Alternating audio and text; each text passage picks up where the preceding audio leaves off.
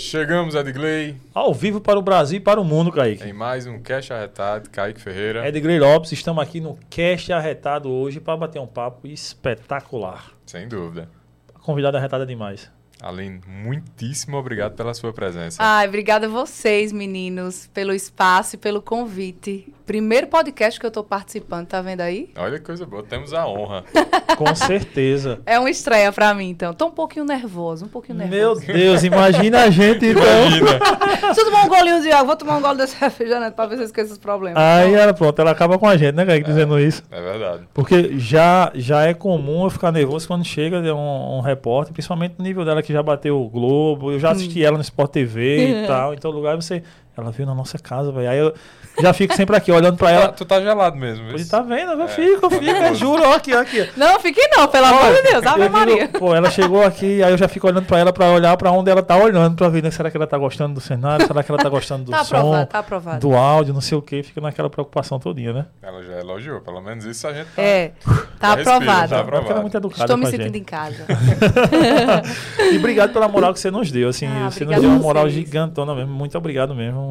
E, e, ó, seu tempo de vir aqui pra trocar uma ideia com a gente aqui. Eu acho que é importante demais, né? É, quando é um produto, quando é uma pessoa, quando é um artista da casa, eu acho que o mínimo que a gente tem que fazer é enaltecer. Por mais que a gente não tenha intimidade com as pessoas, se a gente não dá espaço para os nossos, quem é que vai dar? Exatamente, Né? cara. E eu sou Então, muito grato por isso, muito é. grato, muito obrigado mesmo. Então, esse reconhecimento, eu acho que é um é algo que é um pouquinho de obrigação de cada um, independente da região que você seja. Você tem que saber reconhecer os seus irmãos, né? A gente, a vida é uma roda gigante. Eu vivo falando com meu amigo sobre isso, meu melhor amigo Elton, que a vida é uma roda gigante e às vezes a gente não sabe quando vai precisar um do outro. Não é não? É verdade, é verdade. Principalmente nessa área nossa, assim, da comunicação, onde hoje eu estou aqui e amanhã eu posso estar do outro lado de vocês. Sem dúvida. Que na prática acontece. Vai que a gente se esbarra por aí, eu preciso fazer um fala povo e vocês se negam, né? Maria. Ah, mas antes da gente começar realmente, de fato, nosso papo, por favor, sigam nossa convidada aqui nas redes sociais. Todas as redes sociais dela, dela está aqui na descrição do vídeo. E também se inscreva no canal, deixe o seu joinha, deixe o seu comentário, as suas perguntas. E não se esqueça que pode se tornar membro do Cash Arretado, né? Você Exatamente. pode se tornar um arretado. Só é arretado quem é membro do Cash Arretado. Então, por R$ 6,99, você clica nesse botão aí do lado, seja membro, e você acaba se tornando um membro do canal e, consequentemente, um arretado e ganhando, podendo ganhar prêmios ao mês aí, que a gente ainda não começou a sortear, mas vamos começar a sortear. É isso aí. Quem Vamos sabe embora. um título de cidadão paraibano, né? Pois é, né? Olha, olha, olha, olha, olha, olha. Não dei ideia, não. Vixe Maria. Vamos, povo. E pra galera, tá chegando a galera já ali, o Vitor já me disse, eu já vi ali no chat dos amigos de, de Aline, então arrocha aí nas perguntas, que no final a gente dá uma passada nas perguntas aí, vamos apertar ela aqui, tá bom? É isso aí. Com- começa a compartilhar também. E detalhe pra você que tá assistindo esse vídeo agora, ou escutando no Spotify, diz, enfim, em qualquer lugar, em qualquer região da atmosfera terrestre e fora dela, quer fazer, quer criar um conteúdo para a internet, podcast, videocast, sozinho cast, como muita gente faz, esses vídeos para a internet, velho, existe o estúdio arretado.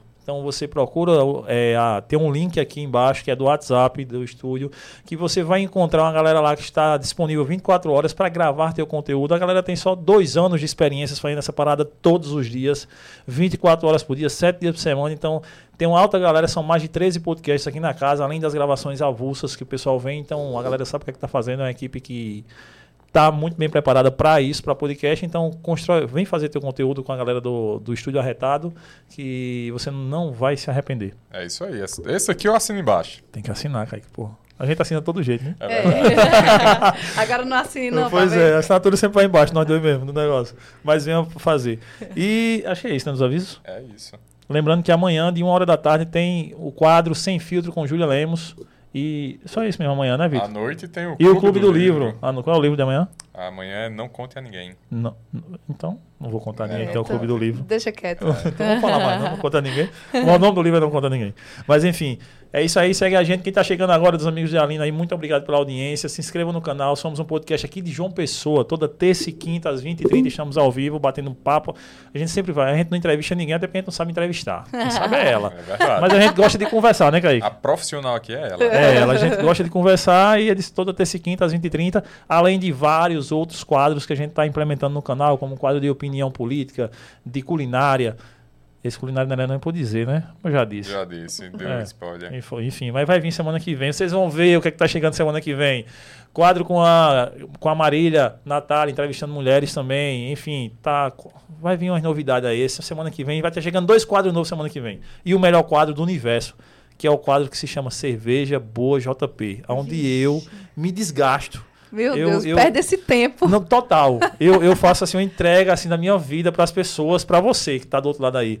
Eu vou até os lugares e provo todas as cervejas que tem lá para ver se as cervejas são boas. Meu Deus, que Então, sacrifício. é uma penitência que eu pago aí para para você que está em casa. Então, assista porque é muito sacrificante de minha parte. Pessoal, dono de doceria aí que quiser se inspirar em Edgley e me chamar pra provar os doces, Pois Tamo é. aí. Aí o meu aí. quadro é a cada 15 dias, o pessoal tava reclamando, queria que fosse semana a semana. Eu disse, Não, senão eu vou pegar uma cirrose logo logo. É. Então, deixa a cada 15 dias, né, Kaique? é melhor.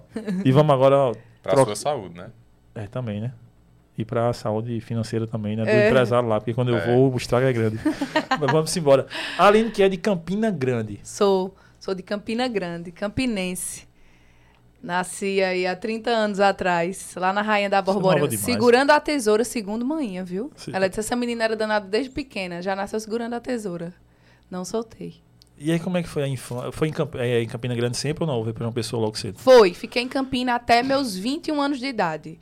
E aí, com 22, eu vim pra João Pessoa. 22 anos de idade, na verdade. Com 22, eu ainda vim pra João Pessoa. Pouquíssimo tempo atrás. É, oito anos já.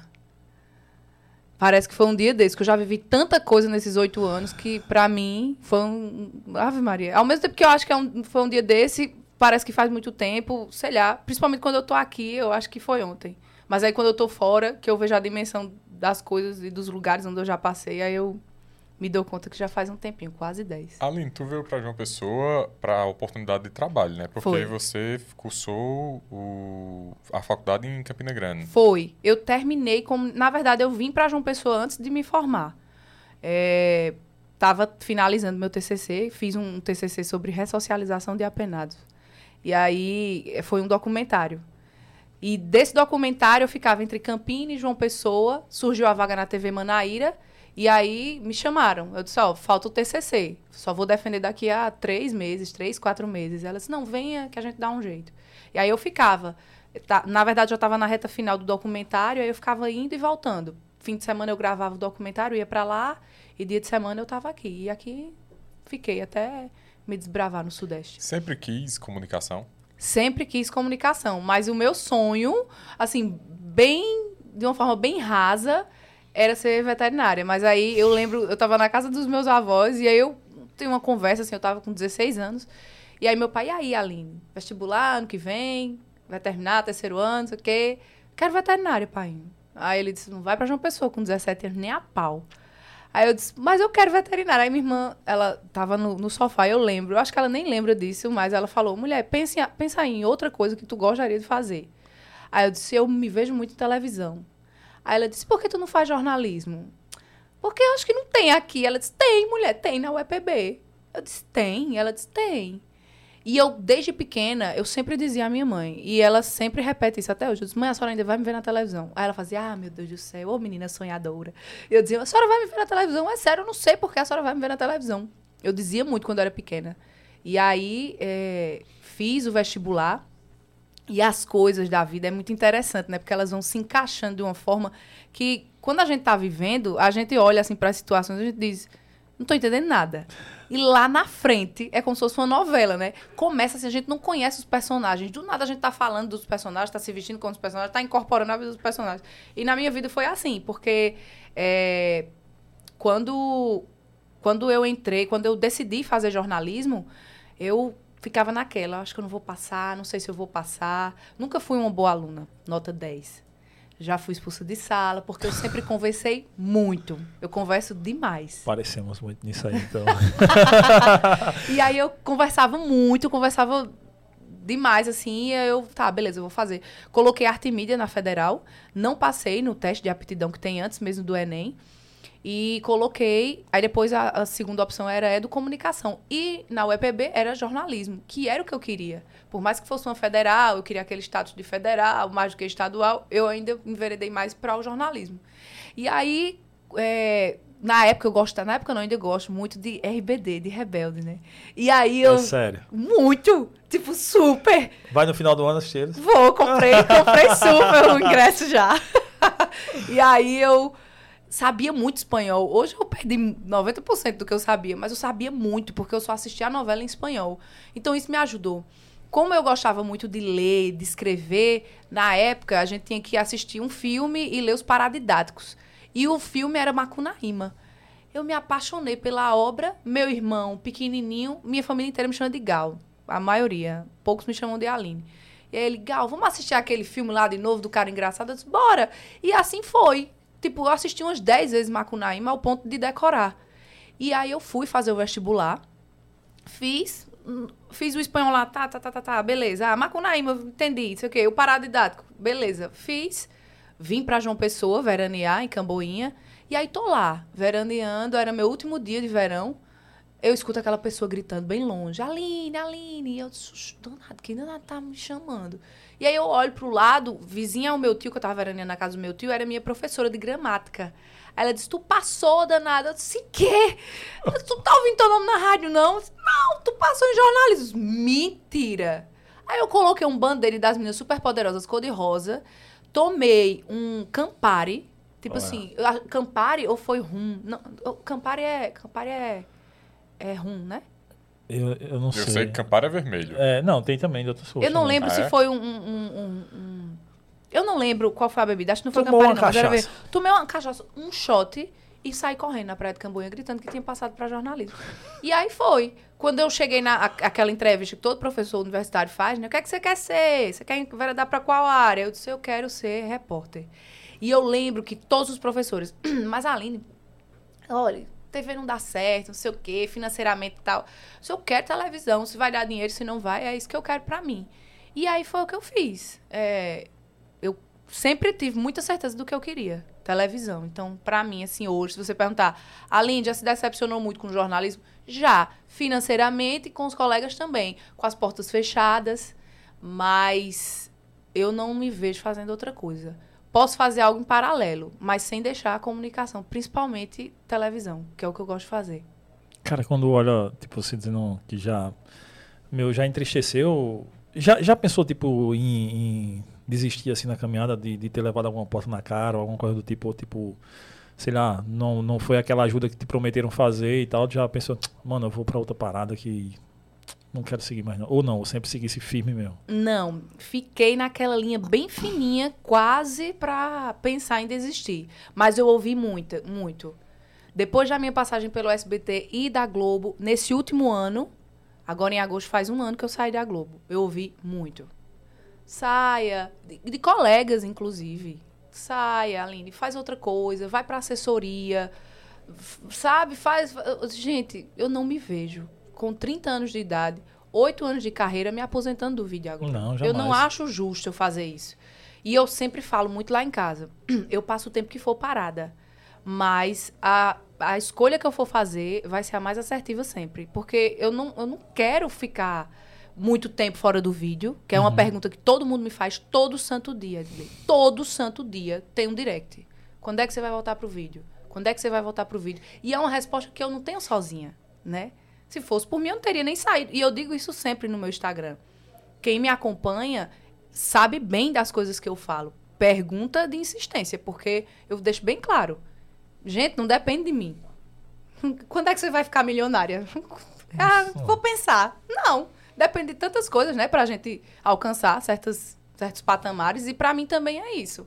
Mas eu acho que não é pensar em desistir, mas deixar de ter aquela força de vontade que você às vezes acaba perdendo um pouco por conta dos próprios colegas.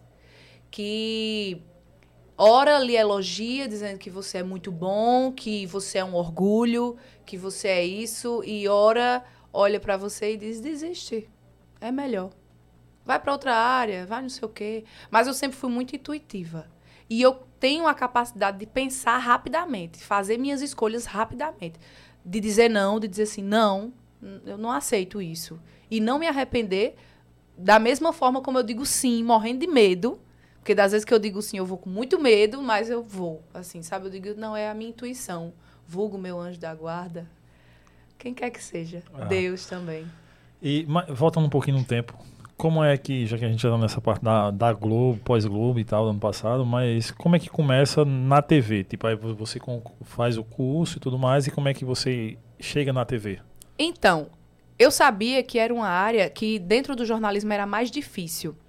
E aí eu fui criando estratégias com meus 19 anos na época. Eu disse, eu quero televisão, então eu vou começar a pegar trabalho voluntário. Então, tudo que tinha lá em Campinas relacionado a voluntariado, eu estava pegando. Porque eu sabia que eu pegando voluntariado da área do jornalismo, eu ia ter contato com os repórteres. Porque eles iam fazer a entrevista e era eu que ia abordar eles. E aí eu comecei a pegar, crescer, é, vários eventos religiosos, abrir mão de muitos carnavais para isso. E foi justamente isso. Então eu chegava nesses eventos, eu dizia, ir lá embaixo receber a equipe. E aí eu ia dizer, oi, tudo bom? Eu sou a Aline. Ah, eu sou doida para ser repórter. E, e por muito tempo foi assim. Até eu, de fato, assim, dizer, poxa, eu, pelo- aquela pessoa pelo menos sabe meu nome. E eu achava isso fantástico. Só do repórter olhar para mim e dizer, oi, Aline. Menino, isso pra mim era fantástico. Até mesmo é, quando eu tava na Globo, né? Depois de um tempo, os jornalistas lá do geral, lá de baixo dos jornalistas, falavam assim, oi, Aline. Aí eu, caramba, ele sabe meu nome. A repórter do Jornal Nacional, Graziela Azevedo, ela dizia, oi, querida, tudo bem? A paraibana, né? Eu, sim, Graziela. Porque isso pra mim era fantástico e ainda continua sendo fantástico. É, mas voltando aí, em relação a quando é que começou. Interessante, porque foi, foi uma pessoa que ela não, não faz parte do meu nicho de amizade, mas ela eu vou ser eternamente grata a Patrícia Rocha. Porque veja só, eu fui para um show de Kid Abelha, eu sou muito fã de Paula Toller. E foi a última vez, se eu não me engano, que eles vieram para cá antes de, de se dividirem. E aí meu tio falou, Aline, meu tio postiço, que é tio da minha prima, ele falou assim, Aline, é, o show que a gente vai, vai uma galera, uns jornalistas e são de TV. Eu disse, sério, que coisa boa. Vamos embora. E aí eu cheguei lá, encontrei Patrícia, Bruno, é, Cristina, que era editora do Bom Dia Paraíba, hoje está na TV Correio. E aí eu vi Patrícia, eu disse, Patrícia, meu sonho é ser repórter. Na época ela era repórter e Bruno era apresentador. Meu sonho é ser repórter. Ela, sério? Eu sério. Ela disse, mas me conta aí. Aí eu fui contar, olha, eu tenho muita vontade, não sei o quê. Patrícia, meus sonhos, não sei o lá. Ela foi disse, pega meu número de telefone. Daquele jeito dela. Eu disse, tá bom. E aí, na época, era mais SMS, se eu não me engano. Beleza, peguei o número de Patrícia, guardei. E aí fui estagiar. O show foi maravilhoso, a gente curtiu super lá. E aí fui estagiar na STTP, porque eu queria contato com um repórter, já o meu primeiro estágio remunerado. É, e depois eu fui para um shopping lá de Campina, o Partage, para o marketing. Só que na STTP eu conheci uma gerente de trânsito e, e eu falava muito para ela. Ela disse assim: Aline, minha prima, ela é gerente de transporte lá da, do, da Cabo Branco. Eu não sei se ela pode te ajudar em Campina. Mas aí fica né, a, a- a dica. Eu disse: beleza, saí da STTP, fui para o shopping. E aí abriu a vaga de estágio na TV Paraíba. Eu disse, meu Deus, eu tô no segundo, segundo, terceiro período. Ele só pegava a partir do sétimo. Como é que eu vou fazer para entrar nesse estágio? E aí eu me inscrevi no estágio e liguei para Patrícia.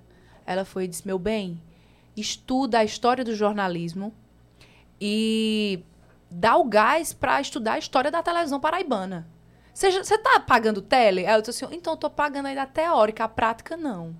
Ou era a prática primeiro, eu não me engano, eu não lembro, são, são dois períodos. Aí eu, ela disse, então estuda. Beleza, fui, né? Aí ela falou, quando for fazer o teste, me avisa. E aí eu liguei pra ela, Paty, é amanhã. Ela disse, estuda, Aline. Rodei a madrugada estudando, fui. E aí era Carlos Siqueira, o, entrevista, o, o, o cara que fazia a entrevista, é o apresentador da noite. E eu naquela tensão, meu Deus, só tinha visto ele pela televisão. Aí, quando eu cheguei lá, ele falou, ele falou assim: Mas rapaz, você tem duas madrinhas fortes, né, dentro do jornalismo. E eu, quem? Aí ele disse assim: Keila Brasil, a prima da. Sim, sim, da minha E lá Patrícia. Rocha me ligou lhe indicando. Eu disse: Patrícia? Jesus. Ele disse: Foi. Ela disse que você tem a cara de TV. Eu disse: Eu não acredito. Tipo, se ela não me devia nada. E aí eu fui, é, fiz a prova, era uma prova teórica e depois uma prática. E ele: O que é stand-up? O que é uma nota coberta? O que é não sei o quê? Eu não, ti, eu não tinha passado pela faculdade, mas eu tinha estudado semanas pra isso. Aí eu fui dizendo: É isso, é isso, é isso. E aí no final ele falou, Aline, olha, eu tenho um problema, porque você é a única candidata que está no segundo, terceiro período, e eu só pego a partir do sétimo. E aí eu falei, mas o senhor vai me ligar amanhã e vai dizer parabéns, Aline, você é a nova estagiária da TV Paraíba. E ele, ha, ha, ha, ha. veremos, né, querida? Veremos. Eu disse, veremos não. Eu vou esperar a ligação. Fui para casa, totalmente achando que não vou conseguir, não. E aí, foi o sábado, é, chegou o jornal, eu falei, ó, oh, mãe, tava minha mãe e minha irmã também sentada, aí o telefone tocou, eu falei, ó, oh, mãe, isso é Carlos Siqueira dizendo assim, Aline, muito obrigada pela participação, mas eu escolhi outra pessoa. Aí, mãe, ô, oh, mulher, será? Aí eu atendi. Alô? Oi, Aline, é Carlos Siqueira. Eu, Oi, Siqueira! Ai, minha mãe e minha irmã assim, ele estou ligando pra dizer que você é a minha nova estagiária da TV Paraíba. Mentira! Aí a gente começou a chorar, se abraçar, não sei o quê. Na época, minha irmã, minha irmã é global, minha irmã é global. você profetizou o negócio e aconteceu, como você foi, disse, né? Foi. É, e aí eu comecei. E na reportagem mesmo, foi uma época que a TV teve um probleminha de horário e aí eles precisaram subir meu horário do estágio, porque eu era só estagiária de produção. E Siqueira disse: seu sonho é ser repórter, você vai, você vai sofrer, você vai sofrer na produção por dois anos.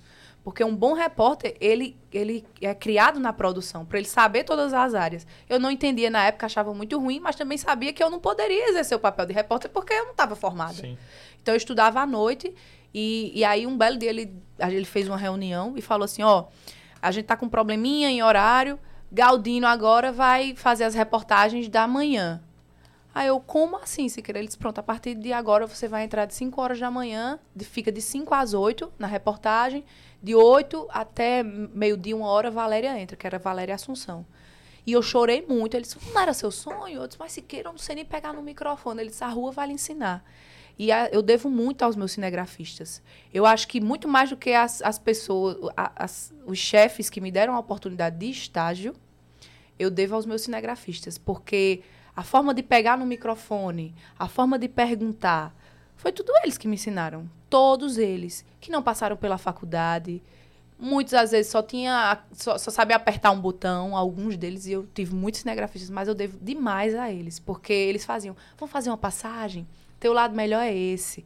Pega assim no microfone, faz assim essa pergunta. E foi a época que eu mais aprendi, porque foi quando. Vocês lembram quando teve a explosão, várias explosões a banco na Paraíba, sim, que era sim, assim, sim. Todo, toda semana eu comecei a fazer essas matérias. Então, todos os dias eu viajava. Eu batia, acho que 80% da Paraíba com os meninos. Então, todo dia eu estava escrevendo texto, escrevendo, escrevendo, escrevendo. E uma hora eu acabei aprendendo. E daí, não parei mais. Infelizmente, estouraram um bocado de banco por aí, né? É. Foi. Principalmente o... Bradesco. Ah, muitos.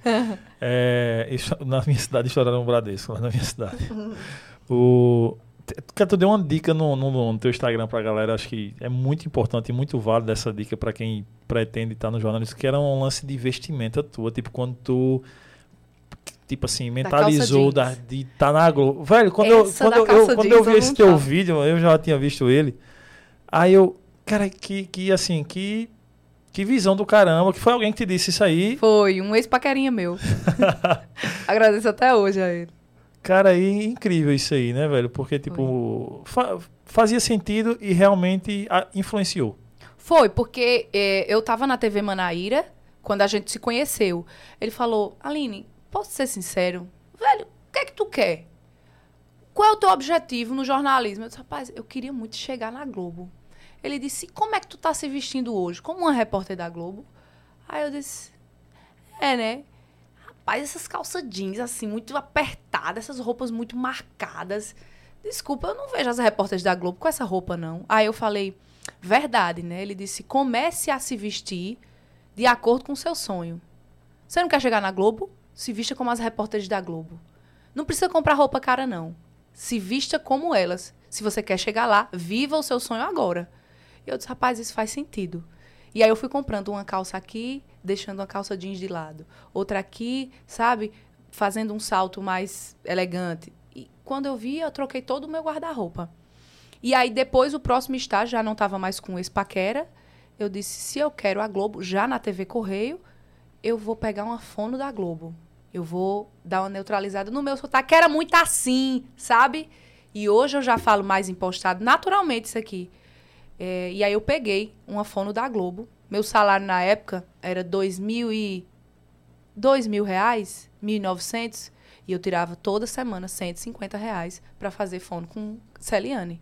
Ela disse, Aline, qual é o teu objetivo? Eu quero ficar com a voz ótima. Que as pessoas escutem e digam assim, caramba, como é bom. Eu quero Compreendam é, tudo, né? eu, eu quero que uma pessoa que tenha nenhum tipo de estudo e a que tenha mestrado, doutorado e tudo mais, entenda da mesma forma. Eu quero uma linguagem simples. Não quero chula, aquela coisa muito coloquial, nunca fui dessa vibe, mas que seja entendível. A forma de gesticular, que a fono ajuda, a forma de se portar, de pegar no microfone. E aí eu ia.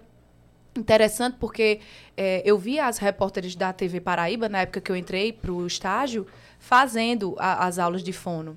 E eu adaptava para casa. As meninas têm o, o famoso teste da canetinha. É, só que as meninas tinham o próprio aparelhozinho. E aí a fono, eu dizia, ô, ô Lid, queria tanto fazer fono. Ela disse, mas a empresa não permite. Pega a canetinha, faz em casa. E aí eu ia para casa, colocava a caneta aqui e fazia. Aí tinha um canal no YouTube que era Falar para Câmera, que ele ajudava também, se eu não me engano, ele era fono.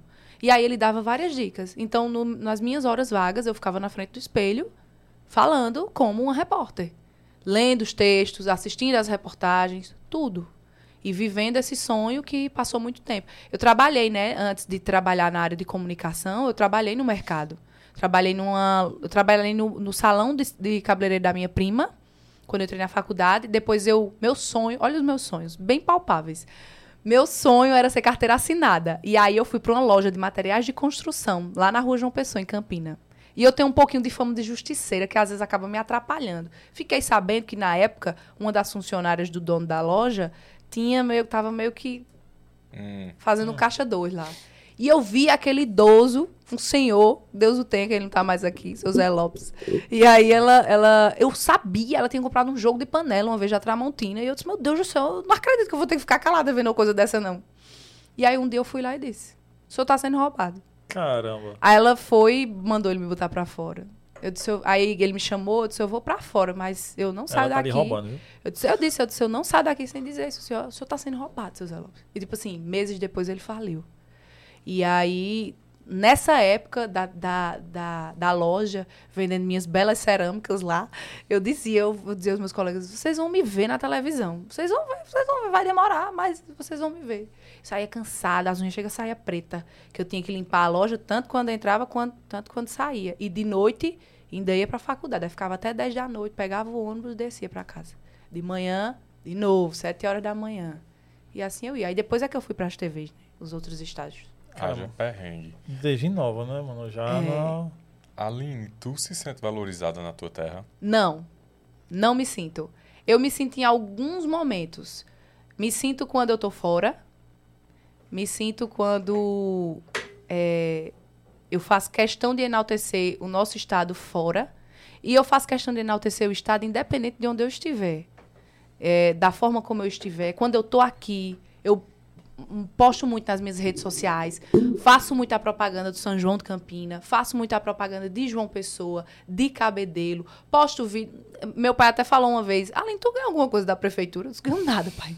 Nada. Isso porque tu passa o dia inteiro falando, venha visitar a Paraíba, porque a Paraíba não sei o quê, lá, lá, lá. E nada.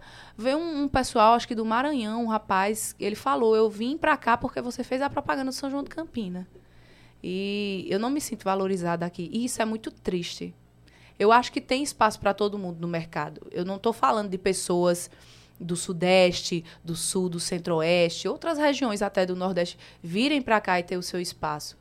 Mas, infelizmente, o reconhecimento do profissional hoje, principalmente de comunicação, ele só acontece quando ele está fora, do tá fora da realidade do seu estado. Isso é muito triste. Enquanto você está fora, você serve. Enquanto você está aqui, não. E quando tá fora que tá vivendo aquele hype, né? É, Tá ali pegando aquela onda. é.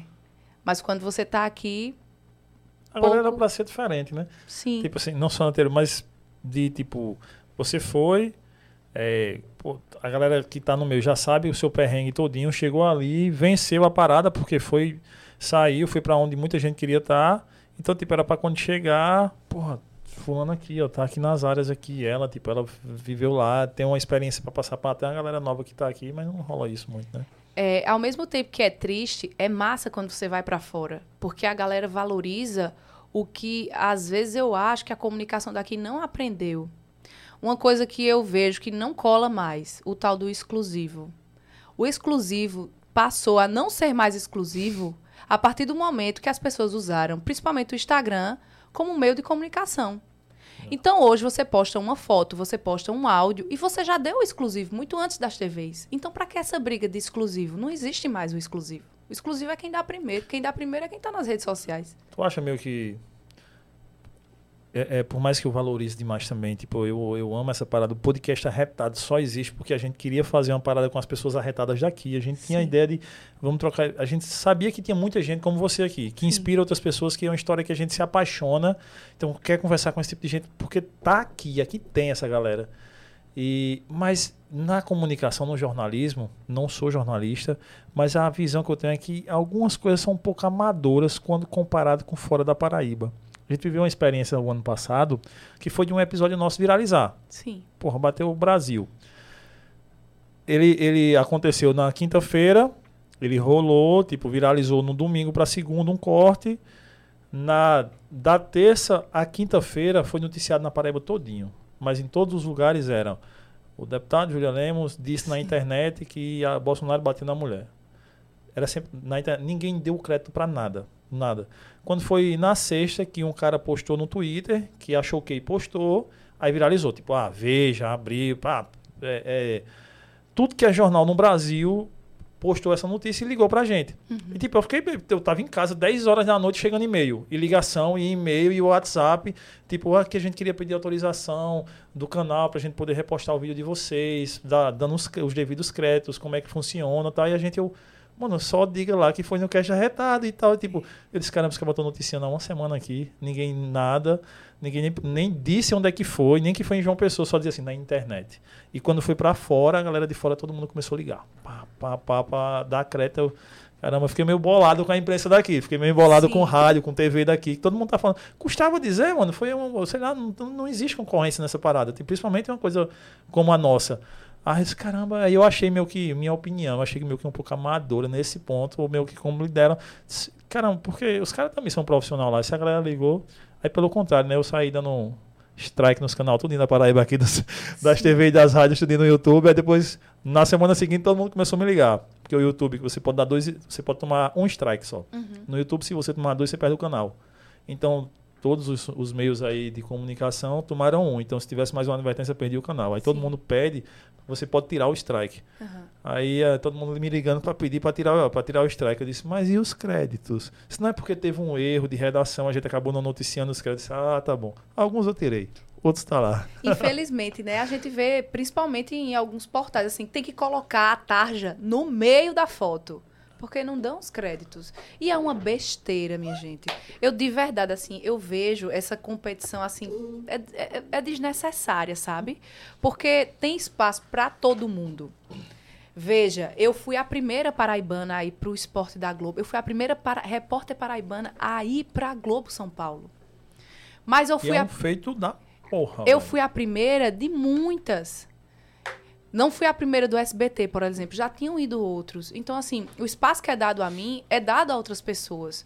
Só que às vezes esse glamour de televisão, e é um ponto que eu sempre bato no meu Instagram, a diferença minha para uma pessoa que recebe o mesmo salário que o meu é que eu trabalho em frente a uma câmera. Mas tem gente que trabalha em frente a um computador, em frente a, sei lá, a outras pessoas e tudo mais. A diferença é essa. Eu acho que é injusto e, e cria uma, uma um espaço, sabe, um distanciamento das pessoas, confundir jornalismo com estrelismo, porque não é.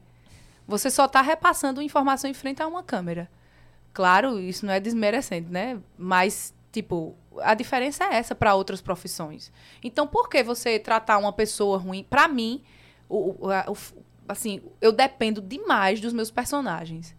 Então, eu jamais vou, vou tratar uma dona de casa que não tem não tem muito estudo, não, não sabe nem falar direito, que, que não tem acesso à informação de uma forma assim, vai, vamos lá, grava comigo. Jamais. Uma vez, quando eu era estagiária ainda da TV Paraíba, é, fugiram três caras, eles estavam.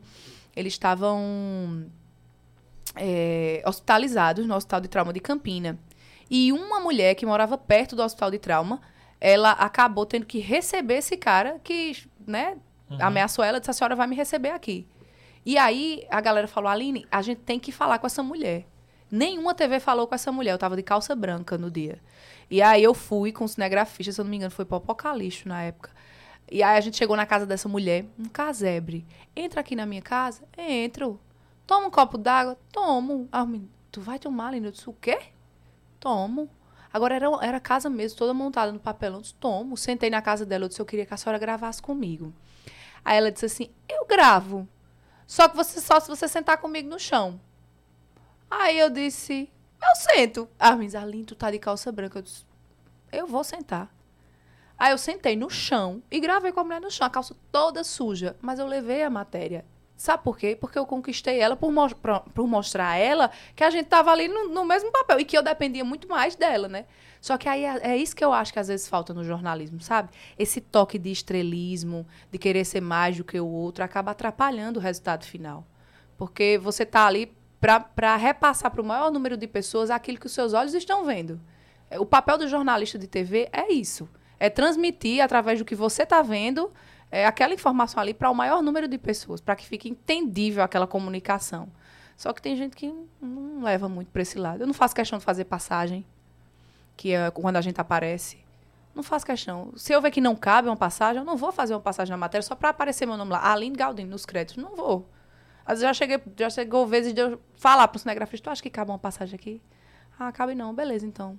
Vamos fazer tá sem bom. passagem? E tá tudo bem. Não era a informação que eu queria passar, é o que interessa. Aline, como foi a experiência de trabalhar fora? Desafiadora. A partir do momento que eu entrei no avião, que eu olhei assim, eu disse, meu Deus. Porque eu fui para o interior de São Paulo, é, eles me ligaram. Eu, na verdade, eu fui. Minha irmã, só, só ela sabia que eu tinha ido para tirar uma, cobrir uma licença maternidade. Mas eu disse aos meus pais que eu ia para um emprego. E eu acho que a maioria das pessoas até hoje achavam que eu tinha ido para a TV Tem certa, com um contrato certo. E eu disse a todo mundo, me chamaram. Eu fiz um mapeamento, na verdade, né, para de, de, emissoras. Se eu não me engano, eram 122, 132. Era mais de 100 afiliadas na época da Globo. E aí eu fui, peguei, fiz um levantamento de e-mails e de números de chefes, tudo dando Google. Eu disse, eu vou mandar material para essa galera todinha. Aí sai mandando e-mail. Ô, oh, esse aqui é meu currículo, esse aqui é meu currículo, eu sou paraibana, não sei o que, lá, lá, lá. Foi o primeiro momento, assim, que eu tentei. Ninguém me respondeu. Acho que só teve um que me respondeu do Paraná, que aí foi quando eu fui tentando Record já. É, mas o salário não dava nem para pagar a passagem de avião, e aí eu me resguardei. Comecei a me relacionar com uma pessoa do Sudeste, e aí ele falou: tenta de novo, tenta de novo São Paulo. Eu disse, hum, não sei, já tentei demais. Isso há dois anos e meio atrás. Disse, tá bom, vou tentar. E aí fui mandando, mandando, mandando. Quando eu vi que na capital não estavam me respondendo, eu fui para o interior. Disse, vou comer pelas beiradas. Vou para as cidades mais próximas. E aí eu fui, soltando para as cidades mais próximas. E aí um colega meu, Douglas Belan, no Instagram ele falou, Line, é, tem uma apresentadora de Sorocaba que vai, fazer, vai tirar a licença maternidade, uma repórter vai para Sorocaba e vai abrir uma vaga em Itapetininga. Tu quer? Agora é assim, três meses. Sabe uma coisa? Eu quero. Vou me embora. Já tinha terminado o relacionamento. Eu disse, eu vou me embora. E aí a chefe falou, ó, oh, você tem uma semana. Meu Deus do céu, uma semana. Tinha acabado de adotar uma cachorra. A Viralica foi. Tava legal. Como é cachorra? Viralica. É. Meu apelido é Lica, né? Ah, Outro tá. apelido. E aí eu, ela era vira-lata, eu coloquei vira-lica. Vira aí eu fui, eu disse, meu Deus, eu acabei de adotar vira-lica, como é que eu vou fazer agora? Ah, vamos embora. E. Vira-lica foi com quem? Mamãe? Eu tive que abrir pra adoção de novo, porque mãe já tinha três em casa. Duas pequenas dentro e um grande fora. Ela tá ali, eu não posso ficar com ela, porque era, ela era porte médio grande. Hum, ah. E aí, mas aí eu fiz uma triagem da galera que ia ficar com ela e foi uma pessoa que tinha acabado de perder uma cadelinha, então ficou bem encaminhado. E aí eu fui para São Paulo, para vocês verem como as coisas se encaixam quando tem que acontecer na nossa vida. Eu a mãe daquele meu namorado da calça jeans, sim, sim. ela disse: "Deixa eu participar desse sonho". E aí eu disse: "Dona. Ana, não precisa, não sei o que". Ela disse: "Eu quero lhe dar passagem de avião". Porque eu tinha que levantar uma grana que era tipo metade do salário, mais da metade do salário que eu tava ganhando na Correio. Uhum, uhum. Em uma semana. Eu disse, como é que eu vou fazer isso? Beleza. Aí ela me deu a passagem de avião e eu fui pro interior de São Paulo. E no meu primeiro mês lá, eles me contrataram e eu fiquei efetiva. Uma coisa que ia ser três meses, no primeiro mês eles já me contrataram, passei nove meses lá, me demiti, depois voltei para João Pessoa, não tive espaço no mercado, voltei para o Sudeste dessa vez para São Paulo. Eu fazia muito contato pelas redes sociais. As redes sociais me ajudaram muito. O LinkedIn, menino, foi meu braço direito. Porque tudo que eu fazia, eu jogava lá. LinkedIn, LinkedIn. Minha participação no céu, minha participação, minha participação. E aí eu conheci é, uma das gerentes do SBT. Aí fui pro SBT Freelá e depois fui pra Globo Freelá. Que doideira. Tudo mensagem, mensagem, mensagem, mensagem, mensagem. Oi, tudo bem? Oi, tudo bom? Pode perguntar, Dilei. Não, ia falar dos perrengues, tipo, de, de, de morar, de tudo. Como é que tu fazia esse rolê todo? Então, mais uma vez a questão da estratégia. Quando eu fui pra, pra TV Tem, eu sabia que eu ia fazer ponta no Bom Dia São Paulo, que é com, que é com Rodrigo Bocardi, que é um dos âncoras é, substitutos do Jornal Nacional de William Bonner. Então, é- assim, eu disse, meu amigo, se esse cara me der bom dia, eu vou começar a chorar aqui. E eu chorei mesmo, depois que ele deu bom dia. e aí eu, eu fui lá e... e na- no primeiro momento, a gente só tava fazendo mais interior e tudo mais. Aí, Aline, talvez o Bom Dia São Paulo queira. Porque é o seguinte, lá eles dão três sugestões de, de vivos, né? De ao vivos. Todos os dias eles têm que mandar três suge- sugestões para o Bom Dia São Paulo. E eles aceitam se eles quiserem.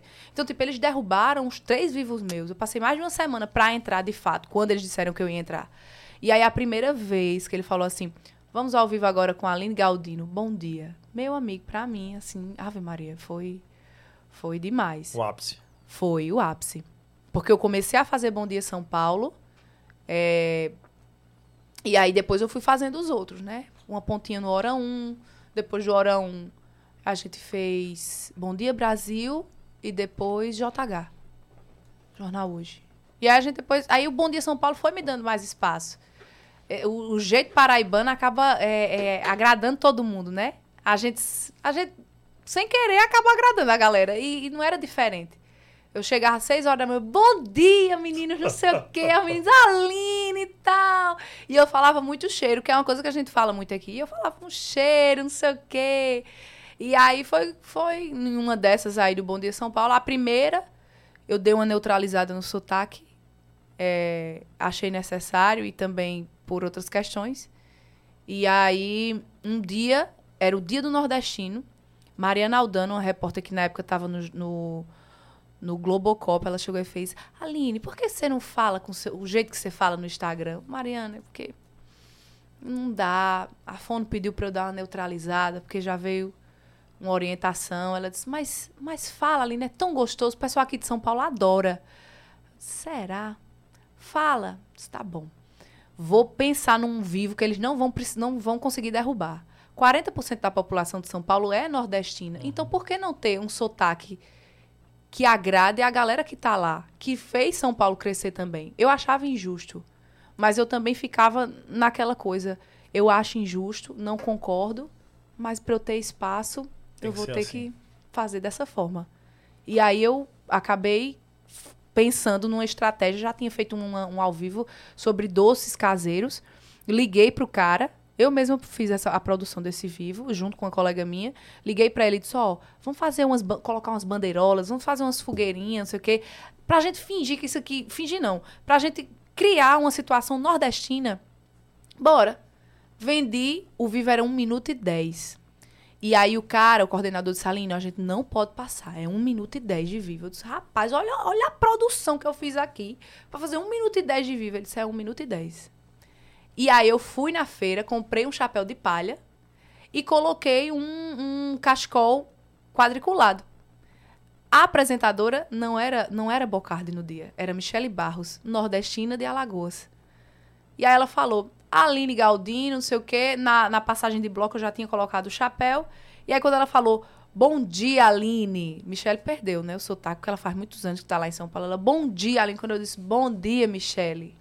Foi de 1 minuto e 10 para 4 e 15. Porra. Então, pra mim, assim, eu disse, e eu lá, eu disse, tô deixando. Eu falei, nordestino que se preze, adora uma festa junina, né?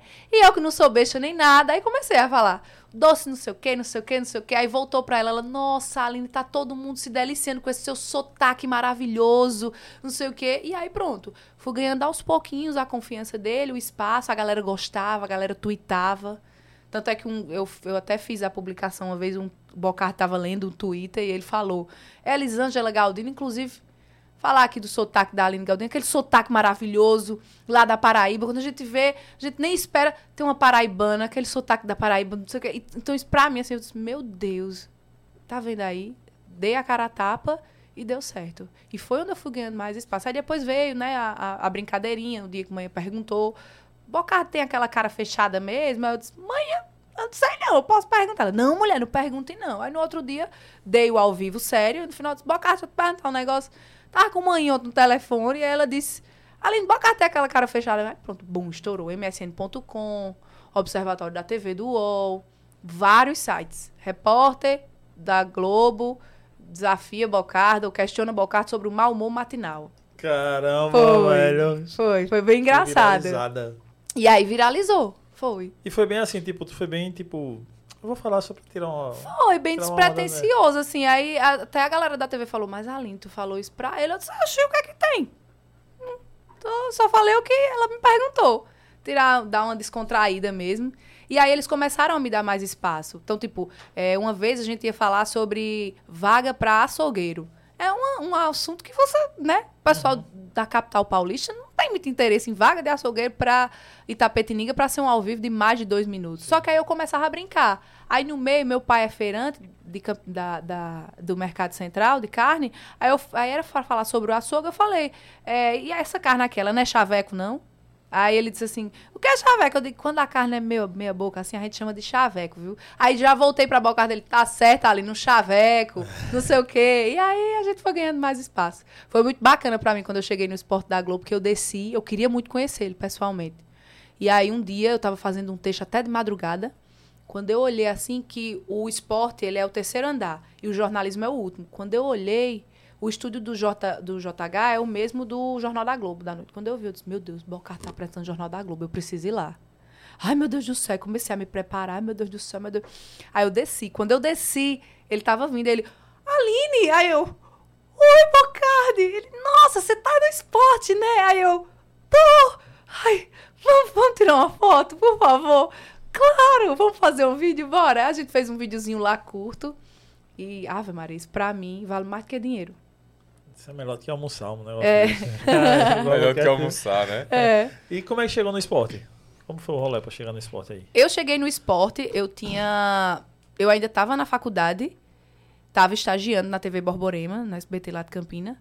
E aí, Veneziano Gonçalves, outro cinegrafista que foi um pai, assim, pra mim, me ajudou muito. Me deu todo o meu trabalho audiovisual do TCC. Chegou e falou, Aline, ó, tem uma vaga aí de esporte. Eu disse, Vené, só sei o que é uma trave e uma bola. Aline, tu é desenrolado no vivo, rapaz, tu vai segurar. isso agora, se tu curtia esportes an- antes disso. Não. E aí ele, ele falou, mas você vai aprender, você é boa no ao vivo. Aí eu disse, tá bom. O que é o teste? Ele falou, ó, Vitor Costa. Esse cara aqui é o que você vai falar com ele e vai se candidatar. Beleza, falei com o Vitor, ele é do Rio, hoje ele tá na Globo. Eu disse, oi, Vitor, tô me candidatando e tal, e pá. Só, Aline, o teste é você fazer um boletim sobre o 13 Futebol Clube. Três minutos. Meu Deus, três minutos falando sobre o 13. Eu vou falar o quê, pelo amor de Deus? E aí eu fiz, acho que eu errei umas cinco vezes. É, e aí Vitor me ligou, ele perguntou assim: Eu quero que você seja sincera. O que é que você sabe de futebol? Eu disse, nada. Nada, nada. Só sei o que é uma trave e uma bola. Ok. Faço o teste. Beleza, fiz o teste. Tinha eu e mais dois jornalistas já do mercado. Homens ou mulheres? Uma mulher e um homem. Uma mulher com pós-graduação em Madrid, em jornalismo esportivo, e um homem Somente. e um homem com um baita de um currículo, principalmente radiofônico. Isso não vai passar nunca. Fiz o teste, Vitor me ligou. Oi, Aline, Vitor Costa. Ele é bem sério. Vitor Costa, do Esporte Interativo, tudo bem? Tô ligando pra você pra dizer que nós vamos ficar com você. Aí eu, o quê? Ele disse, eu vou ficar com você pelo simples fato de eu quero moldar você com a cara do esporte interativo. Se preciso for, eu vou lhe ensinar tudo. Não se preocupe, eu não vou jogar você no ar assim, é, mas eu quero moldar você. Então, é melhor moldar uma pessoa do que fazer a outra reaprender. Para tirar os costumes vai ser mais difícil. Tá bom, então. Bora. E ele fez isso. Ele fez tudo isso. E é uma pessoa que, assim, nunca vi pessoalmente. Até ano passado, quando eu estava na Globo, Vitor hoje, ele é um, um, dos chefes da Globo do Rio, do esporte, do setor de talentos. Então, a contratação de narradores, comentaristas, é, apresentadores fica com ele. Quando a gente se viu, eu disse, Vitor. E aí ele disse assim, Aline, que bom te ver mulher, te ver menina. Porque, tipo, eu com 21 anos, né? 20, 21. E ele me ensinou tudo. Grave um boletim. Grave um falso ao vivo. Dê boa tarde, bom dia, boa noite. Aline, agora eu vou soltar você na primeira transmissão. Se eu não me engano, minha primeira transmissão foi um jogo de segunda divisão. Não lembro. Mas ele fez questão de assistir inteiro. E no final ele disse: Eu vou lhe ligar. Ó, no minuto tal você falou isso. No minuto tal. Não fala isso. Faz isso. Uma vez, e eu agradeço muito a ele, mas no dia eu não entendi. Eu fiz um boletim. Eu tava com uma xuxinha azul, um brinco grande que balança e a camisa vermelha. Aí ele ligou. Pô, Aline, Xuxinha azul, brinco que balança e a camisa vermelha, cara? Tá Quer sacanagem. chamar mais atenção do que a notícia? Aí eu, mas não pode, né? Ele disse, não. Então, até hoje, no vídeo, eu não uso brinco que balança, por causa dele. E eu, eu brinco, eu, eu, eu disse isso a ele quando a gente se viu. Eu acho que dos, dos tantos padrinhos que dizem ser meus padrinhos hoje, ele é uma das pessoas que merecem mais. Porque não me conhecia, não me devia nada. Nunca tinha visto uma menina da Paraíba, do interior da Paraíba, ele muito bem, no seu cargo de chefe no Rio de Janeiro, apostou em mim. E eu devo muito a ele. Até hoje eu estava falando com ele. Então, ele é um, um puta de um líder, não é um chefe. Porque tem a diferença, né? O chefe, ele grita. O líder ensina. E eu devo muito a ele. Porque eu aprendi demais com ele, principalmente a dominar um ao vivo. Hoje eu seguro um ao vivo de muito tempo por conta do esporte interativo, porque eram 90 minutos falando. E eu tinha que ter assunto, né? Tem que gerar assunto, né? Tem É. que ter um conteúdozinho. É. Aline, tu chegou a sofrer algum tipo de xenofobia? Sofri. Assédio. Não, não muito. Mas a xenofobia, assédio mais aqui. Essa questão, é, é essa cultura da chefia de gritar, de falar grosso, de diminuir você para lhe conquistar. É, eu acho que aqui ainda existe um pouquinho. Mas a xenofobia, e foi um caso, assim, bem. que eu nunca contei pra ninguém, e vou contar agora aqui pra vocês, até a gente tava comentando em off. Exclusividade. Que é uma vez e, e não foi lá em São Paulo. Eu tava num camarim, trancada no camarim. Eu gosto de fazer meus textos em silêncio. E aí chegou um- um- uma pessoa que trabalhava no local e falou assim: "Cara, pro cinegrafista que trabalhava comigo todos os dias. E a Aline, hein?" E eu lembro assim de tudo. E a Aline, qual é a dela? Aí ele disse: "Meu, eu não sei." E ele falou: Cara, o povo entende ela? Ele disse, pior que entende e gosta desse jeito dela. Entende e gosta. Aí ele falou, cara, ela é tão burra, tão burra, que ela não sabe a diferença de verdura para legume. Uma vez eu fui fazer uma matéria e a gente é muito direto. Frutas e verduras. Isso É. não faz da gente menos entendedor do assunto. A gente sabe a diferença. Mas pra gente, fruta é fruta, verdura é verdura. Legumes, pra mim também. E continua sendo assim. Apesar de eu saber, né, a diferença hoje. Mas. E ele falou. E ele disse: ela não se toca que eu não quero acordar cedo para entrar na rede. Mas ela quer entrar na rede. E ela não se toca que eu não quero, que às vezes eu derrubo para não fazer. E o pior de tudo é que a galera gosta dela. E eu chorando no camarim, a minha colega falou: saia, ele precisa lhe ver. Eu disse: "Hum, não quero. Isso ficou muito marcado para mim, sabe? Porque foi muito doloroso saber que a pessoa que trabalhava comigo todos os dias, por trás, e eu acabei ouvindo, falava da forma como eu falava. E eu até falei uma vez, né? Que meu sotaque é, é- é que, é- que virou até uma frase. Eu falava essa frase, na verdade. Meu sotaque é nordestinamente lindo. E era bacana porque a, a galera da empresa mesmo, depois de um tempo, e isso não faz parte, não fazia parte da empresa, era em particular dessas duas pessoas, que fique bem claro. É, eles ah, fizeram uma campanha, né, do, do Nordeste, no dia do nordestino. E quem fez fui eu. A gente fez um cordel com todas as afiliadas do Nordeste e aí eu li. Então era uma coisa que a empresa não concordava, mas que algumas pessoas ainda insistiam nisso, que acham que é uma frescura. E a gente só entende a importância de se combater a xenofobia quando a gente vive ela na pele. Enquanto a gente está aqui, ah, mas é besteira chamar de bichinho, não sei o quê, arretada, Paraíba. de Paraíba. Enquanto a gente tá na nossa bolha, beleza. Mas quando a gente sai, que a gente olha assim para uma pessoa que tá caçoando, que tá rindo e que na forma de falar tá diminuindo, aí a gente se toca da importância de se combater esse tipo de preconceito, porque ainda existe, independente da área que você tiver, do cargo que você exercer. Se você for um jornalista, e tiver fora, ainda vai existir uma pessoa que vai fazer isso com você. E você tem que estar tá preparado assim para combater e dizer não, não é assim. Porque não cabe mais isso. Hoje em dia, nos dias de hoje, não mais, não mesmo. Isso teve na, tanto no esporte quanto na grade normal. É, hoje em dia, assim, já é de igual a questão de gênero, tipo, tanto para homem ou para mulher, para estar tá trabalhando no jornalismo, para buscar eu, espaço. Sim. No Sudeste, as experiências que eu tive, sim. É, foram é... mais igualitárias ali no foram. Sul? Foram. Quando eu estava no SBT, eu passei pouco tempo demais no SBT, porque era um projeto que era embrionário, era um jornal de meio-dia, e eu estava indo para suprir a ausência das repórteres da madrugada que tinham ido para esse jornal de meio-dia. Então, é, eu passei 15 dias só lá. Mas foram 15 dias maravilhosos. O slogan do SBT é a maior verdade, é a TV mais feliz do Brasil mesmo. Não que as outras não sejam. Mas é diferente de trabalhar lá.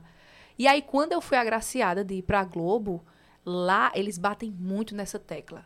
Complice, igual para igual. Se tiver algum problema, chame, fale com a chefia. Não se sinta acuada. Aqui todo mundo vai lhe ajudar. Sabe? Eles batem muito nessa tecla. Eu percebo que o pessoal do Nordeste ainda segura muito isso, que não deveria acontecer. Eu estou falando da minha realidade enquanto Paraíba, eu não sei dos outros estados. Então eu vou fechar mais esse círculo, assim, esse círculo para cá. Paraíba ainda não, não tem noção dessas coisas, sabe? De, da forma de, de tratar homem, mulher. Eu volto a dizer a questão desse assédio ainda, de você diminuir.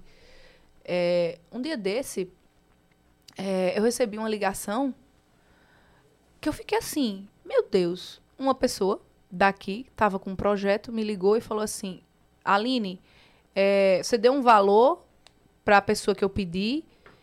Qual é o mundo que você vive, hein? Qual é a realidade que você vive? Falou desse jeito. Porque o que você está me cobrando aqui, eu não pago a nenhuma apresentadora com merchan.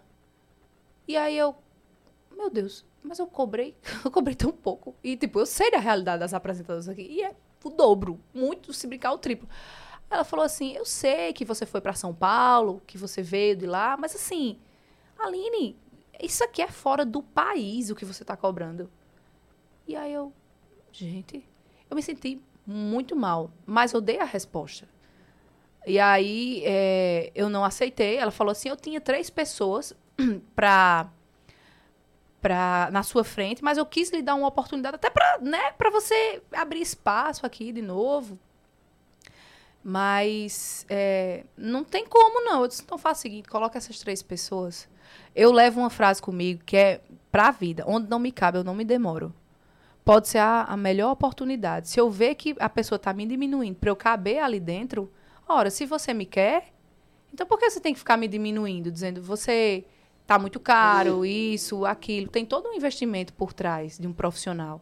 Tem o tempo da faculdade que ele passou, o tempo da fono que ele passou. Pronto, semana retrasada mesmo, é, eu fiz uma análise de cores, porque eu, eu quero saber como é que eu fico melhor, a, as cores que eu fico melhor no vídeo. Então, assim, tudo isso requer tempo, transporte, todo o investimento que as pessoas às vezes não enxergam, elas só, só querem o resultado final. Eu quero você no vídeo. Todos os perrengues que você passou, Sim. tudo isso tem que ser contabilizado. Contado. Eu quero você no vídeo, mas, tipo, ao meu preço. E o interessante é que, às vezes, a gente. A, a, a espera, ela é dolorosa, né? A gente esperar um dia, dois dias, meses, anos. Mas a gente nunca vai se arrepender de esperar, porque sempre vai ser feita a escolha correta quando você aprende a esperar, que é uma arte muito difícil que eu ainda não domino, mas que eu estou aprendendo aos poucos. E eu esperei e para um projeto praticamente pra, não é semelhante porque foi melhor. O Sua Música vai e me chama por um valor. Acho que a diferença era de quê? 500 reais? Pra eu passar dias, uma coisa que eu ia passar um mês. E eu passei 12 dias com o pessoal de Sua Música, a gente fez uma transmissão muito Eu vi, massa. assisti. A gente fez uma transmissão do São João massa demais, com a equipe massa demais, com o da Luane, com o Lucas, profissionais que já têm nome no mercado, uma puta de uma estrutura com o pessoal de Fortaleza. Eu olhei assim, eu disse, tá vendo aí? Se eu tivesse aceitado, que às vezes a gente no imediatismo acaba aceitando tudo, eu teria, assim, me subestimado, porque eu teria ouvido aquilo tudo, aquela humilhação toda, eu disse, ah, eu vou aceitar. E não teria ido para uma oportunidade melhor, que foi essa do Sua Música, que para mim foi assim, gigantesca. Por mais que eu já tenha participado com os meninos, foi muito bacana a oportunidade. Eu passei pouco tempo, né? Porque da Luana acabou se acidentando e eu fui para suprir a ausência dela. E aí, logo em seguida, ela se recuperou, ficamos tocando o barco nós três. E aí eu fiquei até o dia 12, que foi o acordado com o pessoal. Depois eles tocaram o barco, mas foi bom demais. E aí, por isso que eu digo, eu, eu quero cada vez mais aprender a esperar, porque a gente nunca se arrepende de esperar. Vezes, é mais fácil a gente se arrepender do imediatismo do que das esperas. Porque a gente tende a escolher assim, em cima da hora e acaba fazendo a escolha errada. Aí lá na frente a gente está vendo se eu tivesse esperado um pouquinho mais, tivesse surgido uma oportunidade melhor. Eu nunca me arrependi de esperar, por mais que às vezes seja difícil. Aline, qual o teu sonho hoje? Continuar na TV. Eu acho que todos os sonhos que eu que eu almejei, acho que eu já já conquistei. Talvez uma mudança de cargo, hum, de repórter para apresentação, seria isso. Mas o meu sonho é continuar na televisão e continuar desse jeito, sabe? Porque muito se fala sobre sapato alto e eu gosto de dar essa freada em mim mesma, porque eu não quero chegar a um ponto de um dia ser agraciada de chegar num patamar mais alto e não reconhecer de onde eu vim, não reconhecer os meus esforços, tudo aquilo que eu precisei abrir mão, sabe? Ficar enxergando só por cima. Eu não quero isso, não. Acho que tá, tá no meio desse objetivo também. Qual a melhor entrevista que já teve, a melhor passagem, a melhor entrada ao vivo, que assim, tipo aquela. Sei que foram muitas, não sei se dá pra dizer assim, Foram ou você muitas. lembrar algum assim que, tipo, marcou. Mano, curti isso aqui. Mãe, assiste que foi muito massa essa daqui. Ai, eu acho que as primeiras transmissões, né, dos quatro principais clubes de São Paulo, Palmeiras, Corinthians, São Paulo e Santos. Os quatro principais clubes, Vitor. Ela tá falando que é Bragantino, que o Santos. É, eu não ia botar o Palmeiras na jogada, não, mas. Não. Mas o Bragantino era bacana também de cobrir, viu? Não, é só pra não botar o Palmeiras como grande. Não, não, pelo amor de Deus, meu gente, não tá na ordem não, tá? Foi o que veio na cabeça, porque até isso gera É, polêmica. Conta, né? Conta até isso, Ave é, Maria. Acho que foi isso. E, ai meu Deus, uma vez que eu fiz uma a transmissão com Milton Leite Casa Grande, foi bem bacana assim pra mim. Achei super Pô, legal. aí é hype. Aí é, É. hype total. É. O primeiro ao vivo de Bocardi também, pra mim, foi, foi top, assim. Ai, gente, tanta coisa. Depois eu chegar em casa, eu vou ficar dizendo, eu era pra eu ter falado isso, eu era pra eu ter dito isso. E eu acho que antes de tudo isso do jornalismo foi o meu TCC, né? Porque eu passei 22 dias gravando numa penitenciária. Como é que foi esse lance aí? A ressocialização das apenadas? É, dos apenados. Eu fiz feminino e masculino, foi. Eu fiz no semi-aberto, porque eu não podia ir pro fechado. Mas eu queria... Eu, eu sempre gosto de sair, assim, da curva, sabe? E aí eu disse, meu Deus, a gente... Eu, eu assistia às TVs, eu dizia... Eles falam sobre os crimes. Ok, fulano de tal cometeu crime tal, tal, tal, tal, tal, tal, tal. Mas e o pós? Eu ficava me questionando em casa. E o pós? Como é que essa pessoa tá? Até hoje, às vezes, eu assisto um caso e digo, "Ah, aquele caso que aconteceu assim, assim, como é que tá hoje? Aquele menino que foi raptado, sei o quê. Aquele jogador, como é que tá hoje, hein? Eu fico me perguntando. E aí eu disse, eu vou levar isso para um documentário da faculdade. Cheguei em veneziana, esse cinegrafista que me ajudou demais. Falei, Vené, a ideia é essa. Ele disse, Galdino, eu vou te dar todo o audiovisual. Beleza. Aí eu disse, "A gen- agora eu vou tentar. Eu, eu era estagiária de Zé Cláudio, lá em Campina, do, do policial, então eu conhecia o pessoal. Conheci o diretor do presídio semiaberto, Anselmo. Conhecia a esposa dele, do feminino, Maristela. E conhecia o secretário na época, Eu não lembro, mas aí eu pedi autorização a ele, aí ele tudo no ônibus, pegando o ônibus e indo pra cima e pra baixo. Aí eu consegui. A gente passou 22 dias gravando. Eu queria mostrar esse lado da ressocialização, que por mais que seja pequeno, ele ainda acontece. E aí a gente ia gravar. Eu disse, eu quero gravar na cela, com todo mundo aqui. Que doideira. Foi. Aí era eu aqui na frente, veneziana aqui, e, e eu sempre queria assim, eles na minha frente. Aí eu vinha, pegava na mão, falava. Eu não queria mostrar para as pessoas uma personagem, eu era aquilo ali mesmo. Eu queria entender porque cometeram aquelas coisas, a, galera cometia aquelas coisas, e também mostrar para as pessoas a realidade e tudo mais. Peguei um cara que, que cometeu vários homicídios, Peguei um adolescente que queria a vida fácil e acabou com 18 anos já, adolescente não, jovem, já acabou entrando no mundo do crime. Ele fala que queria uma vida fácil. Peguei uma mulher que por conta do marido acabou entrando no mundo das drogas. Um cara que era assaltante de banco. E aí eu falei assim, queria, o que é que você mais queria na vida? Ele disse, eu queria que meus filhos me perdoassem. Aí eu, no, no, no vídeo a gente pegou. Aí eu mostro, no domingo, eles no futebol, é, na escola, eu mostro, mostro tudo. Mostrei a, a, feminina de noite e eu queria gravar nas celas. Poucas foram as vezes que eu gravei fora, assim, no, nos pátios, mas eu gravava dentro das celas. E é interessante que tem umas tomadas assim que eles são eles deitados, eles na rede, assim, e eu conversando com um cara aqui. A mim, tu não ficou com medo, não? Eu disse, não. 22 dias gravando e uns 10 editando. Eu editei, coloquei a trilhazinha. Tem até um um númerozinho bacana. Então, acho que tem mais de 30 mil visualizações no YouTube. Pô, que massa. Bem legal, foi. A gente acaba esquecendo, não, como ser humano, que existe uma vida pós isso aí, né, velho? Tipo, é. essa ressocialização, existe um pós. A sociedade, acho que a gente, como sociedade, acha que, tipo, o cara mofou lá na cadeia, acabou tudo lá. Não, né, velho? Existe um é. pós e se o cara pagar pelo que ele deve, acho que tem que é. ser vivido Até esse no pós. Brasil não existe isso de mofar, né? Não, é, nem é pra existir, né, velho? Eu acho que Existe o cara, eu acho, né? Tem que pagar pelo crime, aquilo que foi acordado pela sociedade há 500 anos e está valendo até hoje aí. Então, o cara cumpriu, ele tem que se ressocializar. Ninguém pode, eu acho. Né? Sim. Né? Extinguir ninguém da. É, enfim. isso aí é assunto para uns três podcasts. Né? Eu acho que é. existe vida, existe vida após isso. E acho massa, eu achei massa essa, essa ideia do TCC. Muito, foi muito bacana. E aí a gente, eu cheguei, interessante que nenhum professor queria pegar. Por quê? Era um TCC trabalhoso. Porque eram dois TCCs e eu estava só. Eu fiz sozinha. Eu não tinha um colega fazendo comigo. Então eu tinha que escrever a parte teórica e fazer o, a gravação, editar e tudo num, num período muito curto.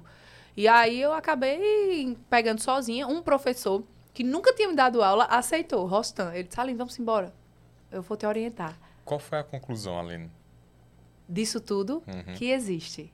Existe a ressocialização. Só que é um trabalho, assim, bem complicado. Dá mais da pessoa do que, do que... Primeiro, você tem que, que, que reconhecer as coisas que você fez é, saber que você vai enfrentar uma sociedade inteira, não é uma ou duas pessoas que estão lhe julgando porque não gostou da sua roupa ou do seu posicionamento. A maioria das pessoas vão ser contra e encarar. A mulher mesmo, essa, essa que falou, ela trabalhava. Ela já trabalhava já de manhã e à noite ela voltava para. Eu tenho vontade de fazer o dois, tu acredita? Para voltar para saber como é que tá a realidade deles. Tenho muita vontade. Tava pensando nisso essa semana. Meu Deus, eu queria tanto fazer o dois para ver, né, se realmente aconteceu. Mas foi muito bacana. Ave Maria, foi legal demais. Seria eu, massa. Eu, eu gostei. É. Eu queria. Porque faz o quê? Eu me formei em 2017, já faz um tempinho já. E eu queria voltar para mostrar. A Edgley perguntou a questão do, do lado positivo das suas reportagens. Sim. Como ele perguntou do lado positivo, eu vou perguntar do lado negativo. Hum. Teve alguma que marcou mais de forma negativa? Teve um caso de um menino, eu ainda era estagiária, um menino lá de Soledade, que o sonho desse menino era ser vaqueirinho. E aí a gente fazia muito essa cobertura policial, né? E o menino, olha só esse caso. É, às vezes eu chegava em casa, eu dizia, meu amigo, que, que vibe pesada essa do policial. Porque minha energia ficava baixíssima. A gente foi pra Soledade porque tinha um menino de 8 anos de idade que estava passando, ia buscar a irmã na porteira. E aí, um dia que ele foi buscar a irmã na porteira, deu que um doido de 17 anos tinha assistido aquele filme Massacre da Serra Elétrica. Hum. E ele colocou na cabeça que ia pegar a primeira pessoa que ele visse. Isso em depoimento, ele falou para um, pra o policial que tinha visto um cara meio robusto e que viu que ele ia matar ele. Então ele esperou a próxima pessoa. E aí foi quem ele pegou. Foi o menininho de 8 anos de idade, matou o menino apedrejado, a pedrada na cabeça. Então, tipo, eu fui para lá, eu disse, meu Deus, eu vivi aquilo tudo. Eu lembro, assim, tem casos que eu me lembro e eu fico, sabe? Esse aí foi o que mais me chocou. E faz muitos anos já. E olha que eu já peguei muitos outros casos, mas esse foi o mais, mais trash. É, realmente não tem, não tem nem como, É. como imaginar do- da, da família, né? Com certeza. Eu fico, eu fico me colocando no, no lugar, eu fico me questionando. Esse caso de Ana Sofia mesmo, quando eu, eu fui semana passada pra lá e eu fiquei, meu Deus, onde é que essa menina tá? Onde é que essa menina tá? Mas eu- como? E aí eu fui, falei com a vizinhança, a vizinha falou que ela não era uma menina que se abria pra todo mundo. Então, se ela não se abria pra todo mundo, ela foi com uma pessoa conhecida. Porque se ela não se abria, ela ia logo gritar, ia esboçar alguma reação. E a menina não, possivelmente esboçou nada. Aí eu fico, às vezes eu encontro um, um delegado, eu, eu entrevistei anteontem o secretário de segurança. Secretário, tá pra- parecendo um crime perfeito. Porque olha o tempo que faz. Tá, tem muita gente envolvida e nada assim, a pessoa fica, né? Eu vou Uhum. pra casa pensando, eu E- levo de verdade. E qual é o teu olhar de tudo que tu viu lá, tudo que tu já vai. Tu, tu vem vendo aí, é, tem entrevistado? Da menina? Sim. A menina ou foi levada por alguém conhecido, no sentido de família, amigo, ou, ou ela foi pra. Eu acho essas duas coisas. Ou ela f- tava com alguém da família que enveredou pra uma coisa que eu não sei, ou ela foi pra pista e alguém levou essa menina pra fora da Paraíba.